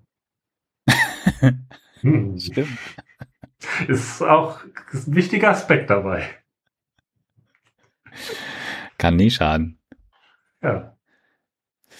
Gut. Haben wir noch was? Ansonsten ja, kuriose Kleinigkeit, äh, Microsoft Copilot, so diese äh, KI-Unterstützung. Mhm. Da hat Microsoft jetzt äh, seinen Premium-Kunden, also ne, die, nur den, die, denen, die dafür Geld bezahlen, versprochen, dass sie äh, sicher sind vor Urheberrechtsklagen. Es gibt ja diese Unsicherheit, so, oh, wenn ich jetzt so, so ein äh, KI-Tool benutze, um zum Beispiel meinen Code zu schreiben und dann kommt dann aber dabei raus, dass der Code, den ich damit generiert habe, eigentlich äh, so nicht hätte verwendet werden dürfen, weil das lässt sich ja rekonstruieren, dass das von da kommt und der da erlaubt mir nicht, dass ich das so weiterverwende und so, ne, Softwarelizenzen und so. Ja, hat Microsoft gesagt, ne, ne, das, das übernehmen dann wir, äh, ihr seid da sicher. Interessanter Move, aber wahrscheinlich auch das, was sie an der mhm. Stelle tun müssen und was ja. wahrscheinlich auch andere tun müssen. In, äh, Copyright In gewisser Weise macht das ja Adobe mit ihrem, ja, wir haben das nur auf unseren Werken trainiert, die, wo wir auf jeden Fall die Rechte haben, ähnlich. Also zumindest mit einem ähnlichen Outcome. Ja, aber das Statement von Microsoft ist halt wirklich sehr eindeutig auch. Ich meine, ja, äh, smarter Move auf jeden Fall, aber interessant, dass sie das so klar auch machen. müssen. okay, das geht dann auch auf unsere Kappe im Zweifelsfall. Naja, es wird eine Abwägung sein zwischen ähm, Akzeptanz und äh, Risiko. Genau. Also, also Marktakzeptanz. Müssen sie machen, ist ein Risiko, das sie dann tatsächlich haben und tragen. Aber muss sein, sonst kriegen die ihren Kram eher schlecht äh, verbreitet jetzt. Ja, solange das rechtlich nicht klar bewertet ist, äh, macht das total Sinn. Wäre natürlich ein lustiger Bumerang, wenn das äh, dann so bewertet wird, das ist dann äh, Beihilfe zu einer Straftat und nee, Urheberrechtsverletzungen sind keine Straftaten, oder? Das sind doch nur so kleine. Doch, prinzipiell schon, glaube ich. Hm, ähm, das ist ja cool. Oder? ja, äh, nee, ist richtig. Ähm, ich weiß nicht, gibt's dann, äh, falls ihr zufällig ein Jurist äh, zuhört, ist das realistisch, dass man da sagen kann, Microsoft leistet da Beihilfe zu Straftaten, weil die stellen ja das Werkzeug zur Verfügung und sagen, macht ruhig? Wahrscheinlich liege ich damit komplett falsch, da gehe ich von aus, aber ich fände es einfach sehr lustig, wenn da was Wahres dran wäre an dieser Idee. Ich nehme an, ähm, das werden sie sich rechtlich angeschaut haben. Guter Punkt. Stimmt, die haben ja Geld für Anwälte. Hm. ja. Du meinst, die denken darüber nach und prüfen das, bevor die was äh, auf den Markt setzen? Hm. Rechtlich bestimmt. Es gibt so, ja Sachen, in denen ja, ist Microsoft okay, gut. Okay, okay, ja, fair. Vertrieb zum Beispiel, Großkunden belabern, bestimmt auch rechtliche Sachen. Ähm, ja. Ich hätte noch eine Mini-Side-Note. Äh, Tor hat jetzt Proof of Work eingeführt, wenn man da aussieht, als würde man eine DDoS-Attacke machen. Hast du das gehört? Ja, äh, beschäftigen deinen äh, Rechner so ein bisschen, damit äh, du nicht so DDoSen kannst, weil dein Rechner dann was zu tun hat erstmal. Genau, du musst Aufgaben lösen, so ein bisschen à la äh, Blockchain, aber natürlich nicht mit Blockchain. Aber ich fand das einen interessante, interessanten Anwendungsfall einer Proof of Work Sache. Also du musst Aufgaben lösen, um deinen Traffic durchzubekommen. Und damit skaliert das nicht beliebig und du kannst keinen DDoS-Angriff darüber fahren. Macht schon irgendwie Sinn. Bin gespannt. Ja. Okay, haben wir noch was? Noch eine Kleinigkeit, äh, ist zwar ein großer Artikel, aber lässt sich sehr kurz zusammenfassen. Mozilla hat sich äh, geäußert zu der äh, Privatsphäre-Situation in modernen Autos. Die Vermutung hatte ich schon länger, aber ich wusste nicht, dass es so krass ist. Äh, Autohersteller sind extrem wissbegierig, was so die intimsten Details äh, ihrer äh, Kunden betrifft. Und die erfassen rigoros im Endeffekt so ziemlich alles, was ihnen äh, auf den Sitz kommt. Und das ist also die Rede von also, äh, sexuelle Aktivität, religiöse Anschauung, genetische Informationen, Sexleben, was, also wie, quer durch die Bank. Äh, manche Hersteller wie Ford haben sich da nicht so geäußert, andere haben äh, Datenschutzerklärungen, denen das alles drinsteht, wenn man mal drauf guckt und so weiter. Also absurd, absurd. Dabei sind das ja eigentlich nur äh, Leute, die irgendwie von A nach B kommen auf die eine oder andere Art und dafür dieses äh, so, so, so ein Fahrzeug sich angeschafft haben. Ich weiß gar nicht, warum man so viel erfassen muss. Ein paar Sachen sind, äh, sind naheliegend. Also VW äh, weiß gerne, wohin und wie schnell die Leute fahren. Andere, äh, wie gesagt, äh, wollen da irgendwie ganz krasse Sachen wissen und anscheinend auch nicht so, äh, sind auch nicht so gut im Datenschutz. Ja, also frag ich mich, wie das mit DSGVO und so zusammenpasst. Aber vielleicht ist das jetzt eine Sache, die dann deswegen diskutiert wird, weil Mozilla das mal äh, angesprochen hat. Es ist sicherlich nicht falsch, darauf hinzuweisen. Mozilla, für die, die es nicht wissen, die Macher vom Firefox-Browser, aber durchaus auch datenschutzaktivistisch unterwegs. Insofern, äh, ansonsten ergäbe die Meldung irgendwie wenig Sinn. Beziehungsweise es ist erstmal Random Baum gerade, die sich dazu äußern. Ja, stimmt bin ich mal gespannt, was dabei rauskommt. Äh, wahrscheinlich dauert das ewig, weil das natürlich ein ziemlich großer Klotz ist, den man da abarbeiten muss. Ja. Ich meine, sich mit 25 Herstellern zu beschäftigen, die alle irgendwie Anwälte haben, ist jetzt natürlich auch keine einfache Aufgabe. Aber ja. Und äh, ich meine, das letzte Thema, dann, dass man sich daran gewagt hat, also jetzt nicht Mozilla, aber das letzte Thema, das man, so kennt von äh, rechtlicher Situation und Autohersteller war der Abgasskandal, wo ja bis jetzt noch nichts Sinnvolles bei rumkam. Dann sieht man, wie gut die sich äh, aus Sachen rauswieseln können. Ähm, also, ja, je nachdem, in welchem Land. So richtig zu Ende gegangen ist die Sache nicht, also viel hat sich da gar nicht geändert. Aber, also ich meine, in den USA wurden riesige Schadenersatzsummen gezahlt und Autos wurden zurückgekauft. Das hatten wir halt hier nicht. Ja, aber damit ist die Sache nicht abgeschlossen. Das ist noch lange nicht fertig. Mag sein. Also ein bisschen performatives äh, bezahlen. Naja, anyhow, wollte ich jetzt auch nicht zu sehr in die Tiefe gehen. Ich fand es so interessant, ähm, ja, dass sie sich das mal angeschaut haben. Gute Sache. Ja, auf jeden Fall. Sehr, sehr richtig. Damit wäre ich jetzt auch, glaube ich, durch mit meiner Liste hier. Sehr gut. Dann würde ich sagen, ich meine, es gibt immer noch zwei, drei Sachen, die so ein bisschen hinten runterfallen, aber ich glaube, das ist, das ist ja immer so. Das kommt Vielleicht, davon, äh, wenn man am Abgrund steht. ja, wir müssen, ich, ich weiß nicht, das ist, das ist meine geheime Vorbereitung dafür, dass wir irgendwann, äh, weiß ich nicht, mal eine redaktionelle Unterstützung haben und so ein Newsletter noch starten oder sowas. So die, die Dinge, die es nicht mehr in die Sendung geschafft haben oder so. Oh ja. Teaser, Teaser. Ähm, Nehmen wir schon wenn ihr das Werbung an? genau, aber momentan müsst ihr euer eigenes Funding mitbringen. Wenn ihr uns da unterstützen wollt, äh, dann könnt ihr gerne auf Steady äh, ein, eine, einen Support Mitgliedschaftsbeitrag äh, leisten. Äh, vielen Dank an diejenigen, die das tun. Das ist sehr, sehr cool. Das hilft oh ja. uns, die Produktion hier zu stemmen. Also in dem Fall nicht, dass wir uns dafür ein Gehalt auszahlen, sondern einfach nur die technische, das technische, äh, die technische Infrastruktur zu bezahlen. Da sind wir zwar noch nicht ganz äh, auf dem Level, was es kostet, aber hey, immerhin. Das ist kostendämpfend, äh, das, das, ist schon mal schön. Kostendämpfend ist es, das ist richtig. Äh, wie gesagt, ganz lieben Dank für die Supporter. Ähm, und ähm, Genau, genauso freuen wir uns über Empfehlungen, wenn ihr denkt, hey, mein Freund, meine Freundin XY interessiert sich doch auch fürs Internet, der, äh, dem, der sollte ich das mal empfehlen, dann tut das sehr gerne. Äh, kommt in den Discord, also auf den Discord-Server. Link dazu wie immer in der äh, in den Shownotes und auf unserer Webseite. Schreibt uns gerne auf allen Social Media Plattformen, wo ihr uns findet oder eben auf dem Discord-Server oder per E-Mail info at scheiß-internet, scheiß mit Doppel S, minus inter.net. Schickt euren ähm, Freunden den Link zum Discord-Server mit dem Kommentar, kommt in die Gruppe. genau, das ist es sehr, dauert ewig, bis sie merken, dass da gar kein Porsche-Karrieren gibt. Aber manchmal erzählen wir auch was von Kryptowährungen, insofern absolut legitim, oder? Ja, bestimmt äh, auch, auch Anlegetipps und so, bestimmt, wenn ich jetzt da suche. Äh, ja, ich glaube nicht, aber erzähl's ihm trotzdem. Vielleicht hilft's. Also, keine Ahnung, wenn jemand Anlagetipps möchte, ich finde zum Beispiel den Volkspark in Mainz nicht so schlecht.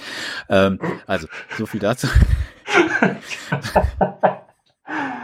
Ja, ja, das, das, ist gut, das ist gut, das ist gut. Ähm, ne, und auch da geht's, äh, gibt's, äh, egal. So. Schaltet in zwei Wochen wieder ein, empfehlt uns weiter. Ähm, habe ich was vergessen? Ich glaube nicht. Kommt auf den Discord, schreibt uns, folgt uns auf Social Media, teilt unsere Nachricht mit der Welt. Ja. Ansonsten hören wir uns bald wieder. Habt eine wunderbare Zeit. Lasst das Internet ganz, damit wir noch was zu berichten haben. Äh, bis zum nächsten Mal. Macht's gut und tschüss.